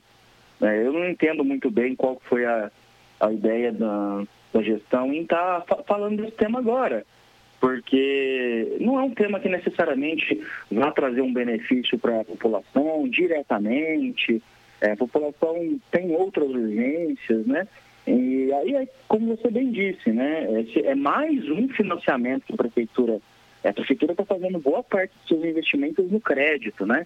Está tá fazendo isso com base em financiamentos que vão é, comprometer, querendo ou não, o, o próximo mandato, sendo do, do prefeito Ailton ou de outra pessoa que eventualmente venha ocupar a cadeira da prefeitura municipal. Então, politicamente, é, eu particularmente não entendo quais são as justificativas que poderiam estar sendo é, colocadas, porque esse mesmo financiamento que está sendo pegado é, para comprar um prédio e depois precisaria de outro para é, reformar esse prédio, poderia estar sendo feito, por exemplo, para obras de, é, obras de infraestrutura, obras de drenagem, obra, ou, obras na saúde, na educação, porque a, a linha de financiamento ela, ela é bem abrangente. E, de fato, eu acho que politicamente não faz muito sentido, mas a, a gestão aí então entendeu que isso era o momento de falar disso novamente. Ô, Guilherme, bom dia, tudo bem? Bom dia. É, você entende que esse não é o momento, mas que isso deva ser discutido futuramente? Ou você entende que isso é, é, não deva nem passar por discussão? Está é, ótimo do jeito que está? A gente é, tem condições de fazer uma reforma no atual prédio da prefeitura, no atual prédio da Câmara? Enfim, qual é a sua opinião sobre isso para esse momento e para o futuro? É, eu acho que vale. o que a Câmara fez é, foi, foi de, muita, de muita tecnicidade, porque não existe projeto de financiamento sem cronograma físico-financeiro. Não existe. E aí isso pode até explicar a dificuldade da prefeitura acessar algumas linhas de financiamento. Porque você, você manda um projeto para a Câmara pedindo é, esse, é, esse, esse financiamento, sem isso, você não vai conseguir esse financiamento com o banco. Porque isso é, não é só a capacidade da prefeitura pagar, mas como que ela vai executar todo, todo esse serviço, né? Agora, de fato, eu escutei o prefeito estão falando, e nós temos sim é, que repensar a questão dos aluguéis. Não há necessidade da prefeitura é, continuar com tantos aluguéis, a Câmara também. Entretanto, eu não acho que esse agora é o momento e nem sei se é a prioridade da, da população de São Carlos. E uma coisa que o vereador Roselei comentou ontem é que isso seja colocado, inclusive, nos planos de governo, seja debatido agora no pleito eleitoral, para que isso possa ser discutido aos quatro anos. Não vai mudar esse ano. Não vai conseguir reformar esse ano. Então, é, primeiro que eu acho que não há pressa. Não, nenhum serviço vai deixar de ser feito, vai ser feito melhor, porque a prefeitura está na episcopal ou não. Isso não faz diferença para a população no dia a dia. É, agora, eu acho que tem que ter um levantamento claro dos custos, dos juros, de quanto que vão ser pago, como que vai ser pago isso. Porque não é uma coisa simples. É, não, não, se sabe hoje, tem um laudo técnico desse prédio, esse prédio pode ser realmente ocupado, as reformas que têm que ser feitas vão custar quanto? Quais são as secretarias que vão para lá? É, por que, que isso vai melhorar o serviço? Porque, para ser sincero, hoje em dia, é, por exemplo, vários cartões de crédito nós temos hoje, nós nunca vemos agência, porque isso é tudo pela internet. Na minha avaliação, serviço público hoje não é juntar as pessoas no mesmo lugar. Isso é uma saída, mas não é a melhor saída. Hoje em dia, para você gerar um serviço um público melhor, é digitalização, é informatização. As pessoas podem fazer no seu, com suas casas, com celulares, com o servidor, inclusive muitas vezes você trabalha no home office. Isso já está acontecendo em nível federal. Então, particularmente, eu acho que é, não está bem justificado. É, é, uma discussão que precisa ser feita sim, respondendo a sua pergunta, Ney. Só que a justificativa é sempre muito muito fraca, muito, a narrativa não é técnica, os dados não estão abertos suficientemente, a população não está inclusa nessa discussão. É, então, é, eu acho que não é o momento, entretanto, acho que é um tema que precisa realmente ser discutido. Mas no momento, é, num é, outro momento da história política de São Carlos, você não enxerga a necessidade de se discutir um, a, a concepção de uma cidade administrativa, juntando os poderes, inclusive, e minimizando os impactos, os gastos com aluguéis, Guilherme? Com certeza, isso sim. É, essa questão de ter spa e, e tudo mais, agora, é a gente precisa fazer um alerta. Existem casos, e não são poucos, de muitos elefantes brancos nessas junção dos poderes e tudo mais. Isso você pode buscar em câmaras municipais, em prefeituras, em cidades administrativas, como tem, por exemplo, no estado de Minas Gerais, que são é, é tanto recurso para aquilo, mas o que, que aquilo de fato vai melhorar o serviço para a população? Isso está melhorando o dia a dia do servidor? Está informatizando? Está tirando processo? Porque é só juntar as pessoas num prédio bonito ou diminuir percentualmente o aluguel, sendo que você vai ter outros custos com condomínio, com limpeza, com segurança, uma série de outras coisas que vão ter também nos prédios alugados, é, tem que ser discutido se essa é a prioridade. Então, politicamente, eu acho que essa discussão está agora muito bem colocada para até o dia até outubro, que é a eleição municipal. Acho que tem que ser colocado isso na, na discussão é realmente a prioridade? Concordo com você, Fabinho. Acho que a gente precisa tirar os aluguéis, precisa desafogar, isso não faz sentido. À medida do possível. Tem muita coisa, né, grande parte, inclusive, do serviço público, que é atendimento de, de balcão, né? Que é, são coisas que não podem ser tiradas, concentradas, porque às vezes elas estão no bairro justamente para ter mais acesso à população. Então, particularmente, eu acho que não é o momento, mas sim, a partir de uma discussão política e, e a, uma avaliação eleitoral disso, sem dúvida, acho que a gente pode encontrar caminhos, mais de um, porque hoje só, nós só temos um caminho, é, eu acho que São Carlos é grande o suficiente, tem recursos o suficiente para ter um leque maior de opções. É, agora, é, sem projeto não dá. Tem que ter cronograma físico-financeiro, exatamente quais são as secretarias que vão para lá. E outra, mudança tem custo. Tem que colocar o custo da mudança, tem a cotação disso. A gente sabe quantos meses que vai fazer isso? O serviço vai ficar parado? Como que funciona? E outra, tem os arquivos.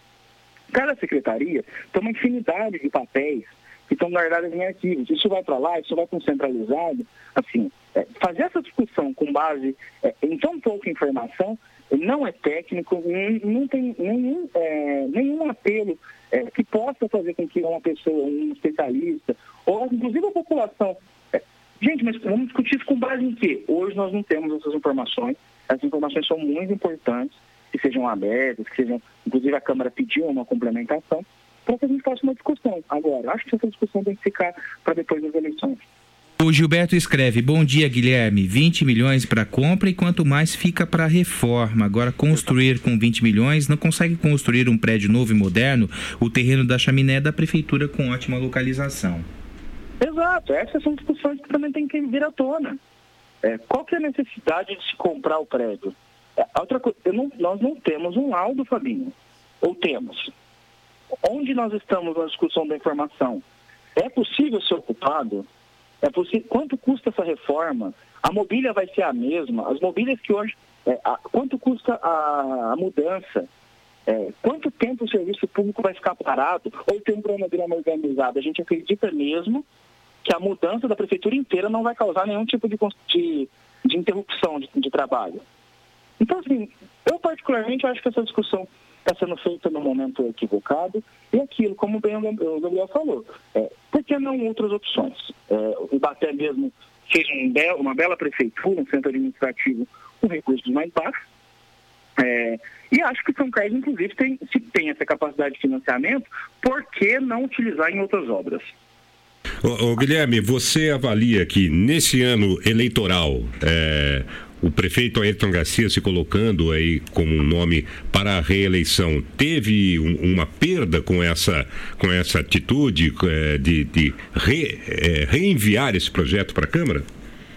Não consigo avaliar grandes problemas em relação a isso. Acho que está perdendo um pouco de tempo, mas a, a, porque poderia estar tá falando de outras coisas está tomando um tempo com isso. Podia estar tá falando das obras que tem entregado, podia estar tá falando do, dos planos, de, de contabilizando o, o, que a prefeitura fez nesses quatro anos. E está discutindo um tema espinhoso, está discutindo um tema é, que muita boa parte da população vai perguntar, tá? Mas por que, que falta remédio no postinho de saúde? falta professor, porque uma série de outras mazelas, e muitas vezes no caso de investimento, poderiam ser é, é, financiadas e resolvidas e não estão sendo. E volta. Então, o Carlos acabou de sofrer com uma questão de, é, uma série de questões agora no início do ano em relação às chuvas. Também pode ser utilizado, é, financiado recursos para isso. Então, Guilherme, muito obrigado pela sua participação e bom dia. Eu agradeço, viu? Bom dia, conversamos com o especialista em gestão pública, Guilherme Rezende. Obrigado pela participação. 8 horas e 22 minutos. Gente, eu passo o um recado para você do loteamento Salto do Monjolinho. É a melhor opção de compras em São Carlos. Lotes a partir de 89, 81 mil reais à vista. Isso mesmo. Querem investir em imóveis? 81 mil reais à vista. Loteamento Salto do Monjolinho. A localização é perfeita, fica pertinho do shopping, perto do Colégio Diocesano, perto das marginais. Avenida Comendador Alfredo Maffei, Francisco Pereira Lopes, Tancredo Neves, enfim. E aos finais de tarde você pode contemplar um, um pôr do sol maravilhoso. Loteamento Salto do Monjolinho. Quer obter mais informações? 2107 8080 é o telefone e o WhatsApp da Imobiliária Cardinale. 2107 8080, os lotes a partir de 250 metros quadrados. Quer investir em um comércio? Nas imediações é, de bairros como Botafogo.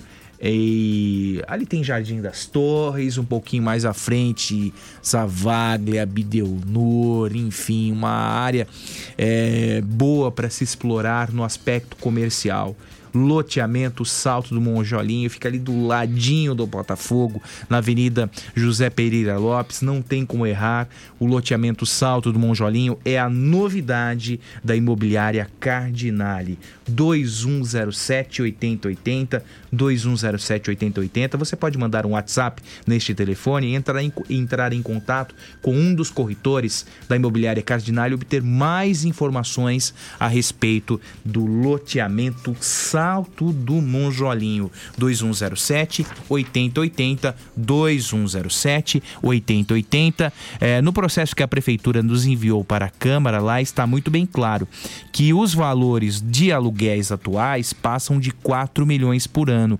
Isso significa que, além é, de no futuro termos uma cidade administrativa a longo prazo, deixaremos de pagar tanto aluguel tornar todas as secretarias e autarquias acessíveis para a população, seja nesse momento ou em outro. Esse processo precisará de muita coragem e vontade política para tirarmos a prefeitura de tantos aluguéis. Quem escreve é o vereador Moisés Lazzarini. Moisés, é verdade que você está indo para o PSL? Interrogação. Bom dia, Moisés. Um abraço para você e obrigado pela audiência. Vamos ao intervalo, Ney Santos? Vamos, Vamos ao intervalo. Começa Agora são 8 horas e 25 minutos. PFM. Três anos. Todos os dias, o Jornal da Pop desperta São Carlos. Ajuda a escrever a história da cidade em 120 minutos de informação.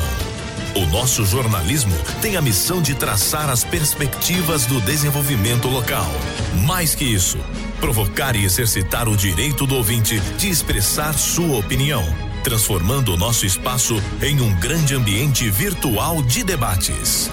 O Jornal da Pop orgulha-se em ser o primeiro da cidade a abraçar um grande aliado do rádio no século 21. As mídias digitais. Hoje o ouvinte tem a participação ativa na programação, tornando o nosso jornalismo no espaço mais democrático de opinião da cidade. Há três anos, o Jornal da Pop é isso: informação, debate, opinião e reflexão. Há três anos, é diariamente necessário. Está procurando o imóvel dos seus sonhos, pronto para morar com ótima localização e não sabe por onde começar? A J Martins Imóveis está disposta a te ajudar. Há mais de 20 anos no mercado imobiliário, fazendo negócios com transparência e segurança. J Martins Imóveis. Toda escolha exige confiança. Acesse jmartinssaocarlos.com.br. Fone 3372 0281. WhatsApp 997983334.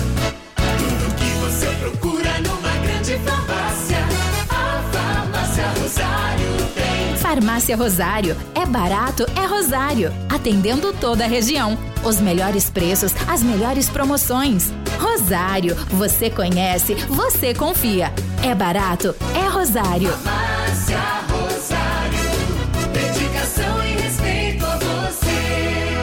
Maneira mais inteligente de se proteger dos imprevistos é com a DF Seguros. Produtos e serviços das mais importantes seguradoras do país: seguros de vida, viagem, veículo, residencial, frota, consórcio e financiamento de automóveis. Viver sentindo-se protegido é o sonho da maioria das pessoas. E ter um corretor de seguros muda tudo. DF Seguros. Experiência e tradição para zelar por você, sua família e seus bens. Avenida Getúlio Vargas, ao lado da DF Pneus. Fone 3411-3306.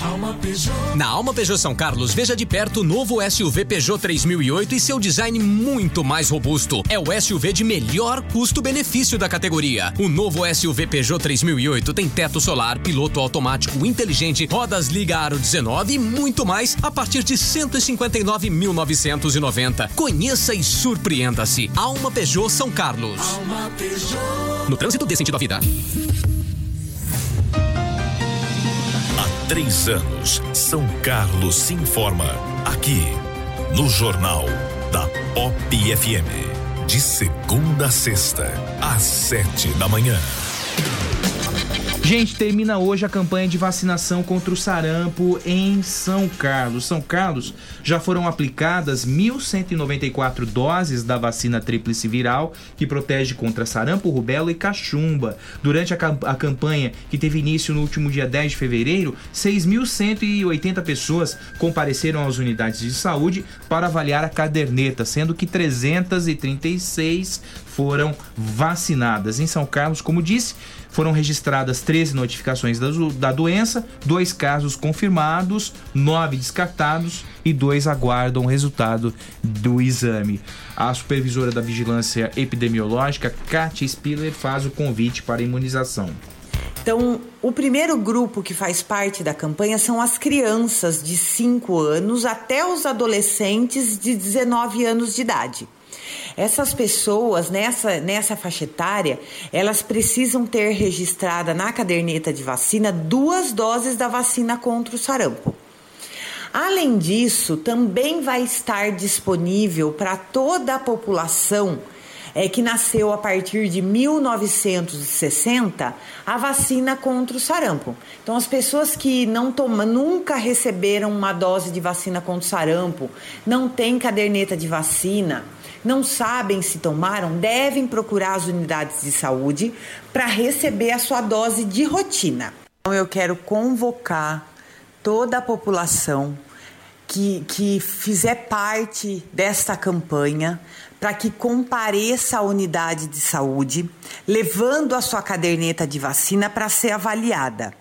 Lembrando que para as crianças, os pais, né, os responsáveis, eles são fundamentais e muito importantes para ajudar no processo de controle dessas doenças. Então, eles devem comparecer à unidade de saúde com a carteira de vacinação dos seus filhos, levando essas crianças para que sejam, para que a carteira seja avaliada e atualizada caso seja necessário.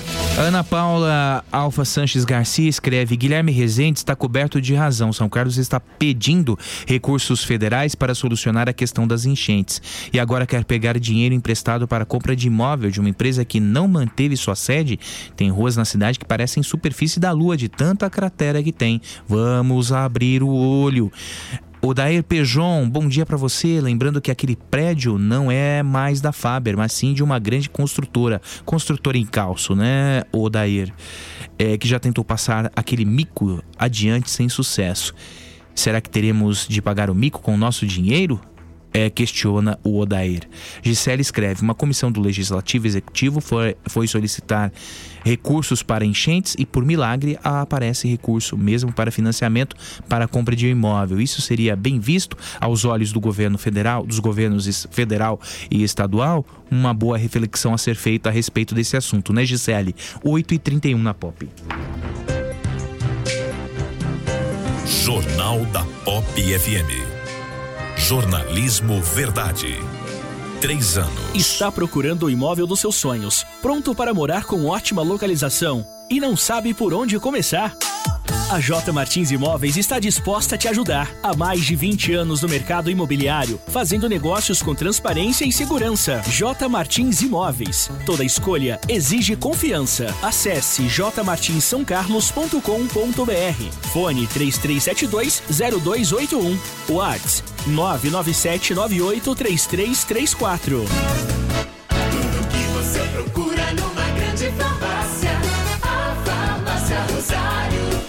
Farmácia Rosário. É barato, é Rosário. Atendendo toda a região. Os melhores preços, as melhores promoções. Rosário. Você conhece, você confia. É barato, é Rosário. Farmácia Rosário. Dedicação e respeito a você. Todos os dias, o Jornal da Pop desperta São Carlos. Ajuda a escrever a história da cidade em 120 minutos de informação. O nosso jornalismo tem a missão de traçar as perspectivas do desenvolvimento local. Mais que isso, provocar e exercitar o direito do ouvinte de expressar sua opinião, transformando o nosso espaço em um grande ambiente virtual de debates. O Jornal da Pop orgulha-se em ser o primeiro da cidade a abraçar um grande aliado do rádio no século 21. As mídias digitais. Hoje o ouvinte tem a participação ativa na programação, tornando o nosso jornalismo no espaço mais democrático de opinião da cidade. Há três anos, o Jornal da Pop é isso: informação, debate, opinião e reflexão. Há três anos é diariamente necessário. Quer um carrão seminovo de qualidade e procedência? Vem pra Santa Emília Honda. Aqui você vai encontrar o melhor estoque de multimarcas da região. E é claro que temos a melhor avaliação no seu carro e sem contar da melhor taxa de financiamento do mercado, a partir de 0,69. É isso mesmo, 0,69% ao mês e mais a documentação grátis e tanque cheio. Ei, você, quer vender o seu carro? Também compramos. Vem pra Santa Emília Honda, unidade São Carlos e em Araraquara. Há três anos, você bem informado. No Jornal da Pop FM. De segunda a sexta, às sete da manhã. Jornal da Pop FM. Entrevista.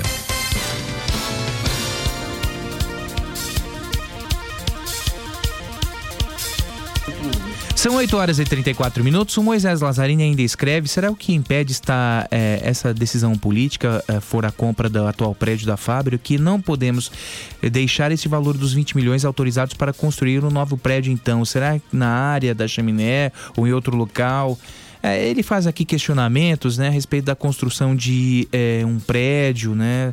Fica aqui registrado, então, é, a, sua, a sua indagação e a sua opinião, Moisés. Nós recebemos agora em nossos estúdios, 8 horas e 35 minutos, o vice-reitor da Universidade Federal de São Carlos, Walter Libardi. A nossa universidade está em festa. E, como diz o slogan da universidade, 50 anos transformando vidas. E quantas vidas foram transformadas através da educação, né, professor Walter? Bom dia. bom dia, bom dia, Fábio, bom dia, Ney, né? Bom dia, bom dia a todos professor. os ouvintes, né? É, inicialmente eu quero agradecer uh, esse espaço que você está nos dando, né, para falar um pouquinho do, da, das comemorações dos 50 anos da UFSCar. É, nós estamos lá em festa. É, essa semana é uma semana que nós iniciamos desde segunda-feira com atividades, principalmente com atividades culturais. Nós tivemos na segunda uma apresentação teatral onde a gente mostrou a importância da água né, para a Terra, uhum. para o nosso planeta, né? Na, na, na terça-feira nós apresentamos um, fizemos uma reedição, eh, talvez os mais antigos, eu não sei se o Ney lembra, né? Nós tínhamos aqui eh, na UFSCar a sessão maldita. A sessão maldita ela apresentava filmes que não, normalmente não se apresenta né, nos, nos circuitos. Fora do circuito. Foi, né? é, fora do circuito. Então, Grande era participação um... do professor Sidney Leandro. Sidney Leandro, então. É, e começou em 1973, né? E era muito bacana, né? Foi muito importante, foram, foram mais de 20 anos de sessão maldita, né? E acabou, porque o professor Sidney Leandro faleceu, né? E não teve ninguém que assumisse, mas foi muito importante e nós reeditamos isso. Nós mostramos na terça-feira um filme que é o Bandido da Luz Vermelha, né? É, foi muito legal. Teve uma discussão sobre a sessão maldita, toda a história dela, né? Foi muito bacana. Foi bem aceita a sessão? Nós foi muito bem aceita, principalmente pelos estudantes. Nós tivemos que foi bacana porque foram, a maioria das pessoas que acabou indo ao, ao evento, né, a sessão maldita, são pessoas que não conheciam a sessão maldita, que são os estudantes. Teve professores também, mas não, a, grande maioria mesmo foram, foram os estudantes. E foi muito bom, viu? porque os estudantes tomaram conhecimento do que, que era essa sessão maldita e quem foi o José Cid Leandro, né, que foi uma pessoa muito, muito importante para São Carlos e para e Federal. Né? Na quarta-feira, nós tivemos uma apresentação da Orquestra Filarmônica da USP, né? onde apresentou uma peça sensacional de Vivaldi, As Quatro Estações, né? que foi muito bonito. Né? Ontem a sessão da Câmara, né? e hoje nós vamos ter várias, várias atividades até a noite. Né? Pra... E, e também amanhã nós vamos ter atividades como jogo de futebol, polo aquático, entre os egressos. Né? Nós estamos convidando para os egressos virem para o Fiscar amanhã, né? e a gente fazer jogo de truco, é, futebol, polo aquático, vôlei. Né? Então, é, essa semana vai, é uma semana bastante cheia para o Fiscar. É, é, professor, a, a, universidade, de certa forma, ela acompanha né, a modificação ou as modificações do mundo. Né? É, é, é ela que rege, né? A universidade é que rege, na verdade, essas modificações. É, a UFSCar, no seu entendimento, é, teve esse, esse papel é, bem realizado nesses 50 anos?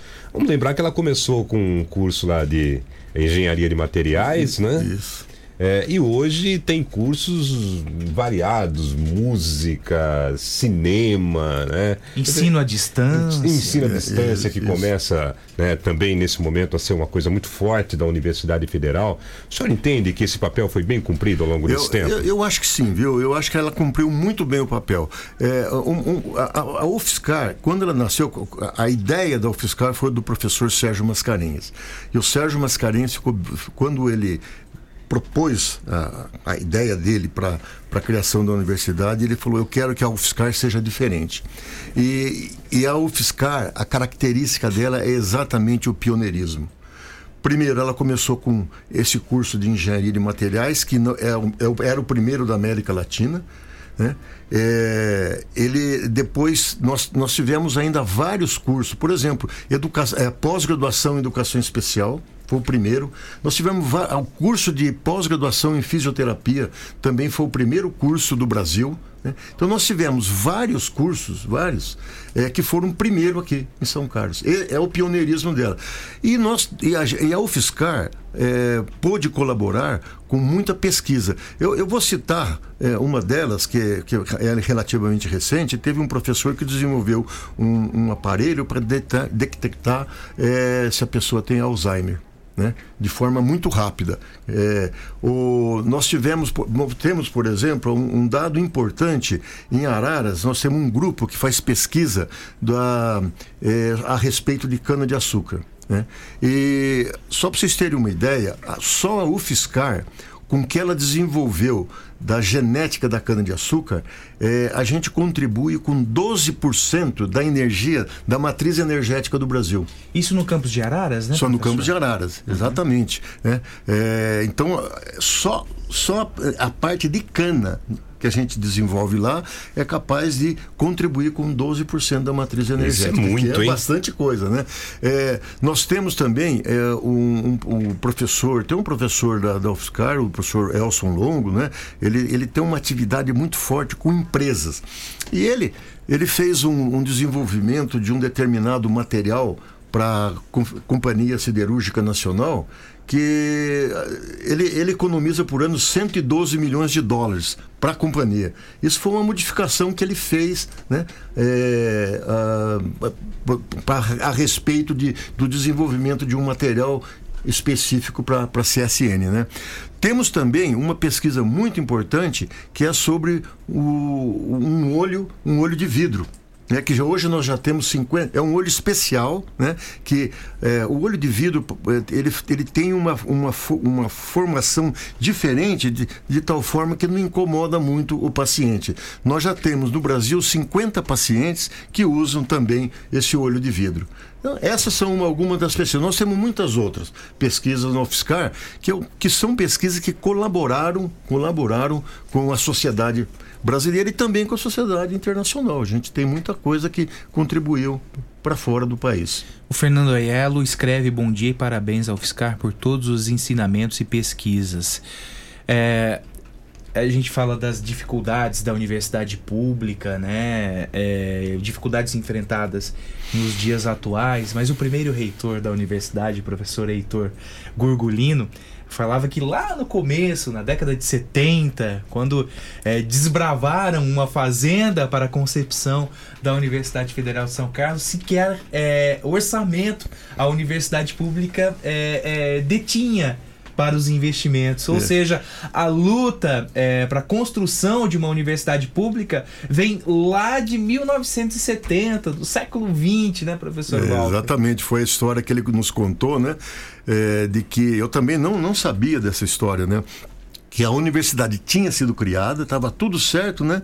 Mas aí ele foi informado pelo ministro da Educação, olha, vocês não têm orçamento. Jarbas Passarinho, é, né? É, Jarbas, não, vocês não têm orçamento, né? aí ele saiu, ele foi para o Rio de Janeiro, né? Conversar com, com uma pessoa que, que tratava da questão de orçamento das universidades, aí essa pessoa arrumou um orçamento para o fiscal. Mas no início não tinha orçamento. É muito interessante essa história.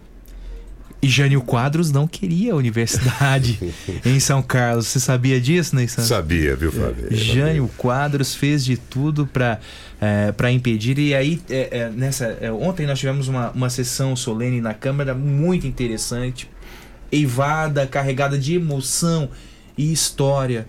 Porque é, esses desbravadores, essas pessoas que estiveram engajadas na concepção da universidade pública, batalharam e batalharam bastante.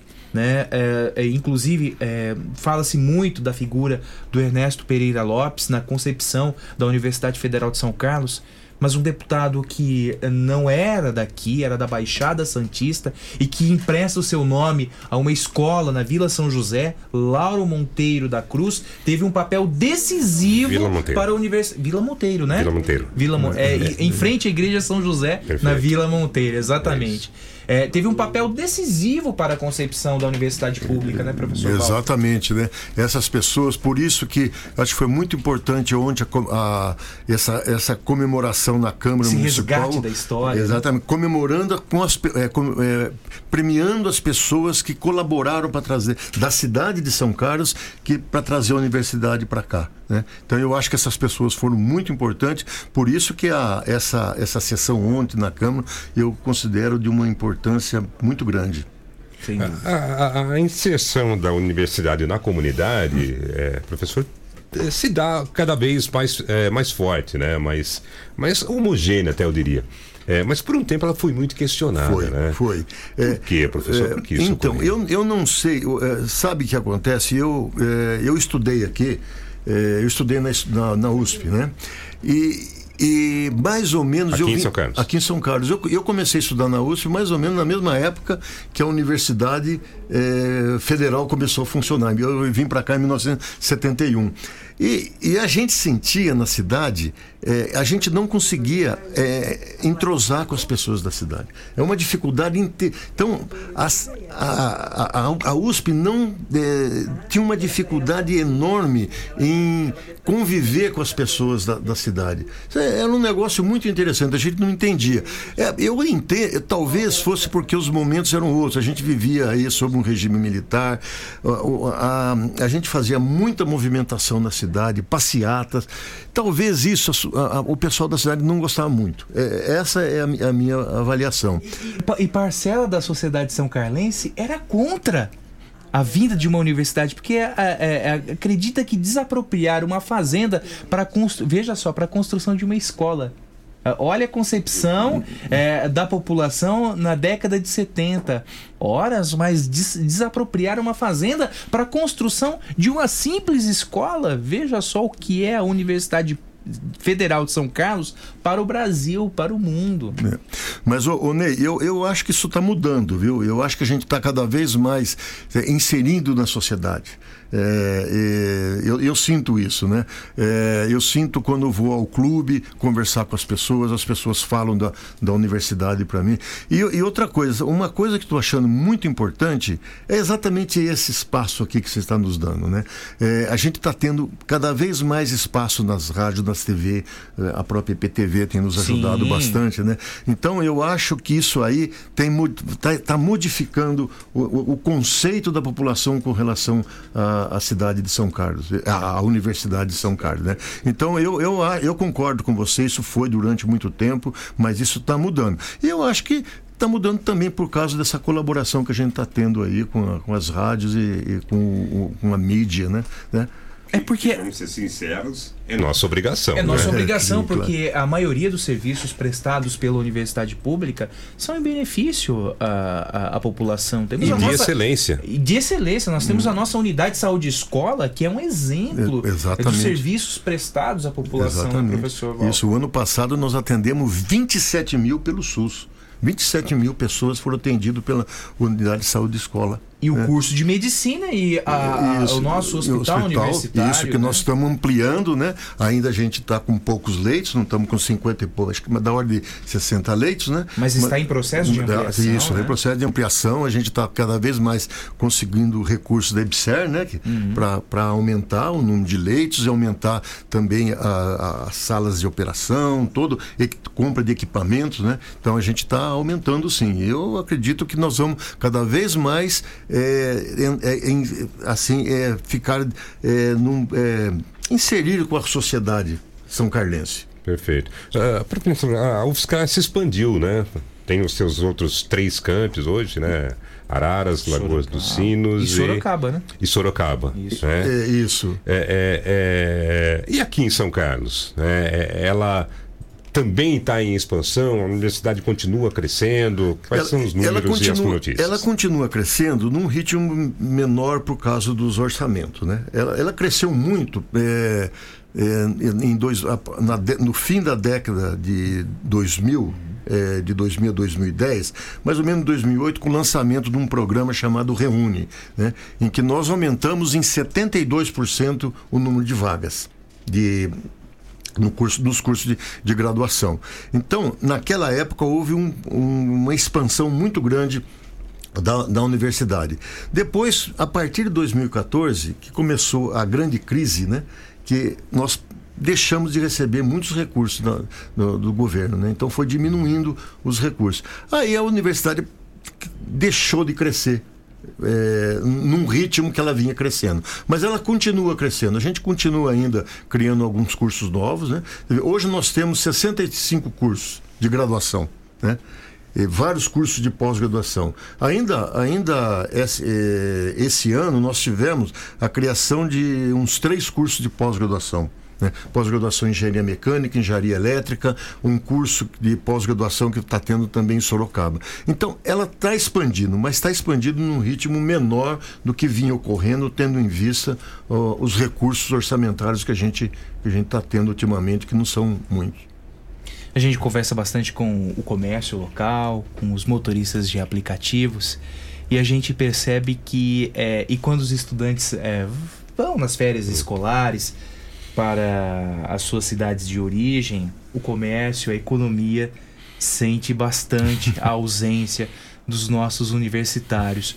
Professor Walter, qual é a importância da UFSCar para a economia de São Carlos? Nossa, é, é muito grande porque você veja bem, é, a, só para você ter um, a UFSCar tem hoje é, aproximadamente 15 mil alunos de graduação contando nos quatro campos, né? É, possível, é, nós temos da ordem aqui em São Carlos, da ordem de 12 mil estudantes de graduação. Então você imagina 12 mil estudantes chegando aqui na cidade de São Carlos, né? Que é o, o recurso que vem vem para a cidade, né? E não só isso, a gente tem também os cursos de pós-graduação, né? Nós temos 5 mil alunos de pós-graduação né? que deve ter a, a, mais ou menos da ordem de uns 4 mil aqui em São Carlos. Né? E, e, outra coisa, a cidade também ela atrai muita gente de fora. É, é, é, é, muito comum nós termos é, workshop, é, temos é, é, eventos que a gente traz pesquisadores de fora. Esses pesquisadores a, acabam vindo para cá e acabam também é, utilizando dos, do comércio da cidade. Turismo né? de eventos. É, né? exatamente. Então, é, é, olha, eu acho que a, a UFSCar ela consegue é, trazer muito recurso de forma indireta, né? De forma indireta para a cidade de São Carlos. Só para você ter uma ideia, o orçamento anual da UFSCar é perto de 600 milhões de reais, né? É, é, desses 600 milhões de reais, é, mais ou menos uns quase 500 milhões de reais é de pessoa, é daqui da cidade de São Carlos. Né? Então, é, 85% disso é salário de pessoas, né? Então são pessoas que moram em São maior que muitos municípios, né? Maior professor? que muitos municípios. Eu, eu acredito. Para comparar com o orçamento de São Carlos, que é 971 900, é, milhões. É, isso, quase. É, quase, é quase o orçamento é, da cidade da, inteira de São Carlos. De uma cidade de 210 mil habitantes. Pois né? é. Agora você pega uma cidade de menos de 180 mil habitantes, o orçamento da UFSCar é maior, certamente. Né? Então, é, eu acho que isso, isso traz para a cidade uma movimentação no comércio muito grande. Não só no comércio, né, professor? Serviços, né? Isso, é, é. é, abre empregos, abre vagas, né? Tem a interação com a cidade. E... É, é Advém também da UFSCar, né? É, eu digo que é culpa da UFSCar também, né? A Tusca, que talvez seja o principal evento de turismo isso, da cidade é, hoje. É, isso. Né? Quer dizer, há toda uma inserção da é. universidade em vários meios aqui na cidade. Exatamente. Né? Apesar que hoje o Tusca, ele está mais, eu acho que ele está é, tá vendo um cuidado maior hoje com Tusca, né? Tusca no passado foi muito ruim, né? Quer dizer, ele teve uma, um crescimento muito grande, mas hoje é, eu sei porque eu, eu fui, eu participei da, é, da junto com a comissão é, que organiza o Tusca a respeito da segurança da, do, da, do campus da UFSCar. Porque houve al, alguns jogos alguns jogos na, nas quadras nossas, no ginásio de esporte, no, no campo de futebol, e, e, nós precisávamos tomar todos os cuidados com relação à segurança, por causa que o, o número de pessoas era muito grande. Então, os organizadores contratam uma empresa especializada em segurança. Eu tive a oportunidade de conversar com a pessoa de, que foi contratada para segurança. Nossa, eles são muito competentes, né? É, eles têm uma, uma, uma habilidade muito grande em, em identificar possíveis pontos de é, perturbação, você entende? Então, é, eu, acho que. É, A festa foi o- profi- profissionalizada. né, Exatamente. É, não é uma empresa de São Carlos, me parece que é de Araraquara, né? mas eu, eu acho que hoje está mais, bem mais seguro o, o Tusca. Sem dúvida, né? Mas é, ele só se justifica porque lá atrás, né, começou entre uma competição entre alunos da USP e da UFSCar, E da né? UFSCar, Quer dizer, se não exatamente. tivesse a UFSCar aqui nem a USP, não existiria, Não existia Tusca, Tusca. né? É, na realidade, a história começou que é, a- o Tusca, na realidade, era inteirinho realizado na UFSCar. Então, o que, que acontecia? Acontecia é, dos alunos da, da USP, num determinado momento, eles se dirigiam né, para a UFSCar. né? Para competir, né? para competir. E, e aí tinha o curso, quer dizer, eles iam através do curso. E esse curso aí que era o grande problema, né? Tá? E aí teve mortes de estudantes, né? E depois as pessoas foram tomando cuidado. E hoje eu acredito que o Tusca está bem civilizado. Também A Paulinha, Paulinha, nossa amiga, jornalista, diz: é, Bom dia, equipe pop. A UFSCar é motivo de orgulho para nós, são carlenses, sem dúvida nenhuma.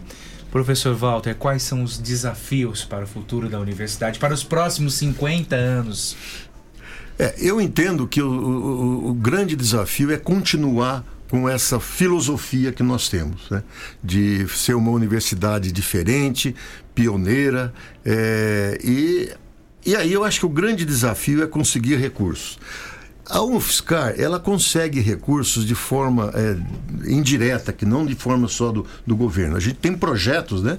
É, a gente tem projetos com empresas, né? Então, eu, eu entendo que hoje o maior desafio seria a gente buscar junto a essas empresas esses recursos, né? A gente tem, por exemplo, no passado, é, a Petrobras, né? A gente tem um laboratório que a Petrobras montou para a gente, né? Então, a gente vinha recursos da Petrobras, né? É, recursos da própria CSN, a, a partir de pesquisa que a gente está fazendo. Então, eu tenho a impressão que a universidade ela vai ter que buscar recursos dessa forma, né? Buscando de- na, na empresa privada para porque eu, eu, eu, eu entendo que cada vez mais está ficando difícil a obtenção de recursos do governo federal. Sem dúvida. Tende para uma universidade paga no futuro, professor? Na Eu acredito visão? que não. Eu acredito que não, porque eu- eu- o Brasil é um país com, com um perfil socioeconômico que não comporta o ensino pago. né? É diferente dos Estados Unidos. Eu estive nos Estados Unidos e lá é diferente. Lá o, o- o poder aquisitivo é muito maior, então é possível você ter universidade paga. Menos, a- mesmo as universidades públicas nos Estados Unidos são pagas, né? Mas aqui não. Aqui eu não acredito que nós vamos ter universidade paga. É, a, o, o- para vocês terem uma ideia, nós temos mais ou menos hoje na UFSCar em torno de 3 mil alunos é, que nós chamamos de vulneráveis. Né? São alunos que não têm, eles, eles recebem é, moradia de graça, recebem alimentação de graça e, além disso, uma bolsa de da ordem de 350 reais por mês. Né? Se não der esse, esse recurso para essas pessoas, eles não têm condição de frequentar a universidade, né? Então são 3 mil alunos, nós temos 15 mil, uma por, por, por 20%, né? Depende, inclusive, do restaurante universitário. Depende também, de, né, da universidade universitária, que, né? Então, eu não acredito. É, aí você fala assim, bom, mas saindo fora desses 3 mil, será que tem gente que dá para pagar a universidade? Não tem como, quer dizer, mesmo, mesmo fora dos 3 mil, são pessoas que não têm um, um recurso muito grande. Então, eu não acredito em ensino pago no, no- na, na UFSCar, em nenhuma universidade federal do Brasil. Você vai pegar o- a UFRJ, por exemplo, do Rio de Janeiro, está em situação pior que a gente. Né? Lá. É, Lá tem a crise do Estado também. Crise, né, crise do instalada Estado, exatamente. Rio, né? né? Então eu, eu não acredito em ensino pago no- na Universidade Federal de São Carlos, não. Tomara. É. Professor Walter, muito obrigado pela sua presença. A nossa casa está sempre aberta para a. Universidade Federal de São Carlos. Ah, eu, eu que agradeço o espaço, quer dizer, mais uma vez, muito obrigado, porque a gente é, é muito importante para nós divulgarmos a Universidade Federal de São Carlos, né? Então a população precisa conhecer bem. E lá o Fiscar também está aberto a todo mundo, a toda a comunidade. Nós, é, se mesmo as pessoas que não fazem parte da comunidade UFSCar, né? Elas podem dirigir lá, usar as nossas dependências, né? Tá? Então, muito obrigado por vocês. Bom Tá? dia, professor. Bom dia, Ney. Hashtag partiu festança UFSCar. Até Bom segunda, dia, Fabinho. Polidoro. Você fica até meio-dia, são 8h59. Voltamos segunda-feira às 7 Você ouviu o Jornal da Pop FM. Oferecimento: Farmácias Rosário, Oral Implantes, São Carlos, Rua Marechal Deodoro, 2372. Art Point, Gráfica e Editora. J Martins Imóveis. Toda escolha exige confiança. Rua Doutor Orlando Damiano, 2335. E Avatim, refúgio de boas sensações. Na Rua Episcopal 2089B, Centro.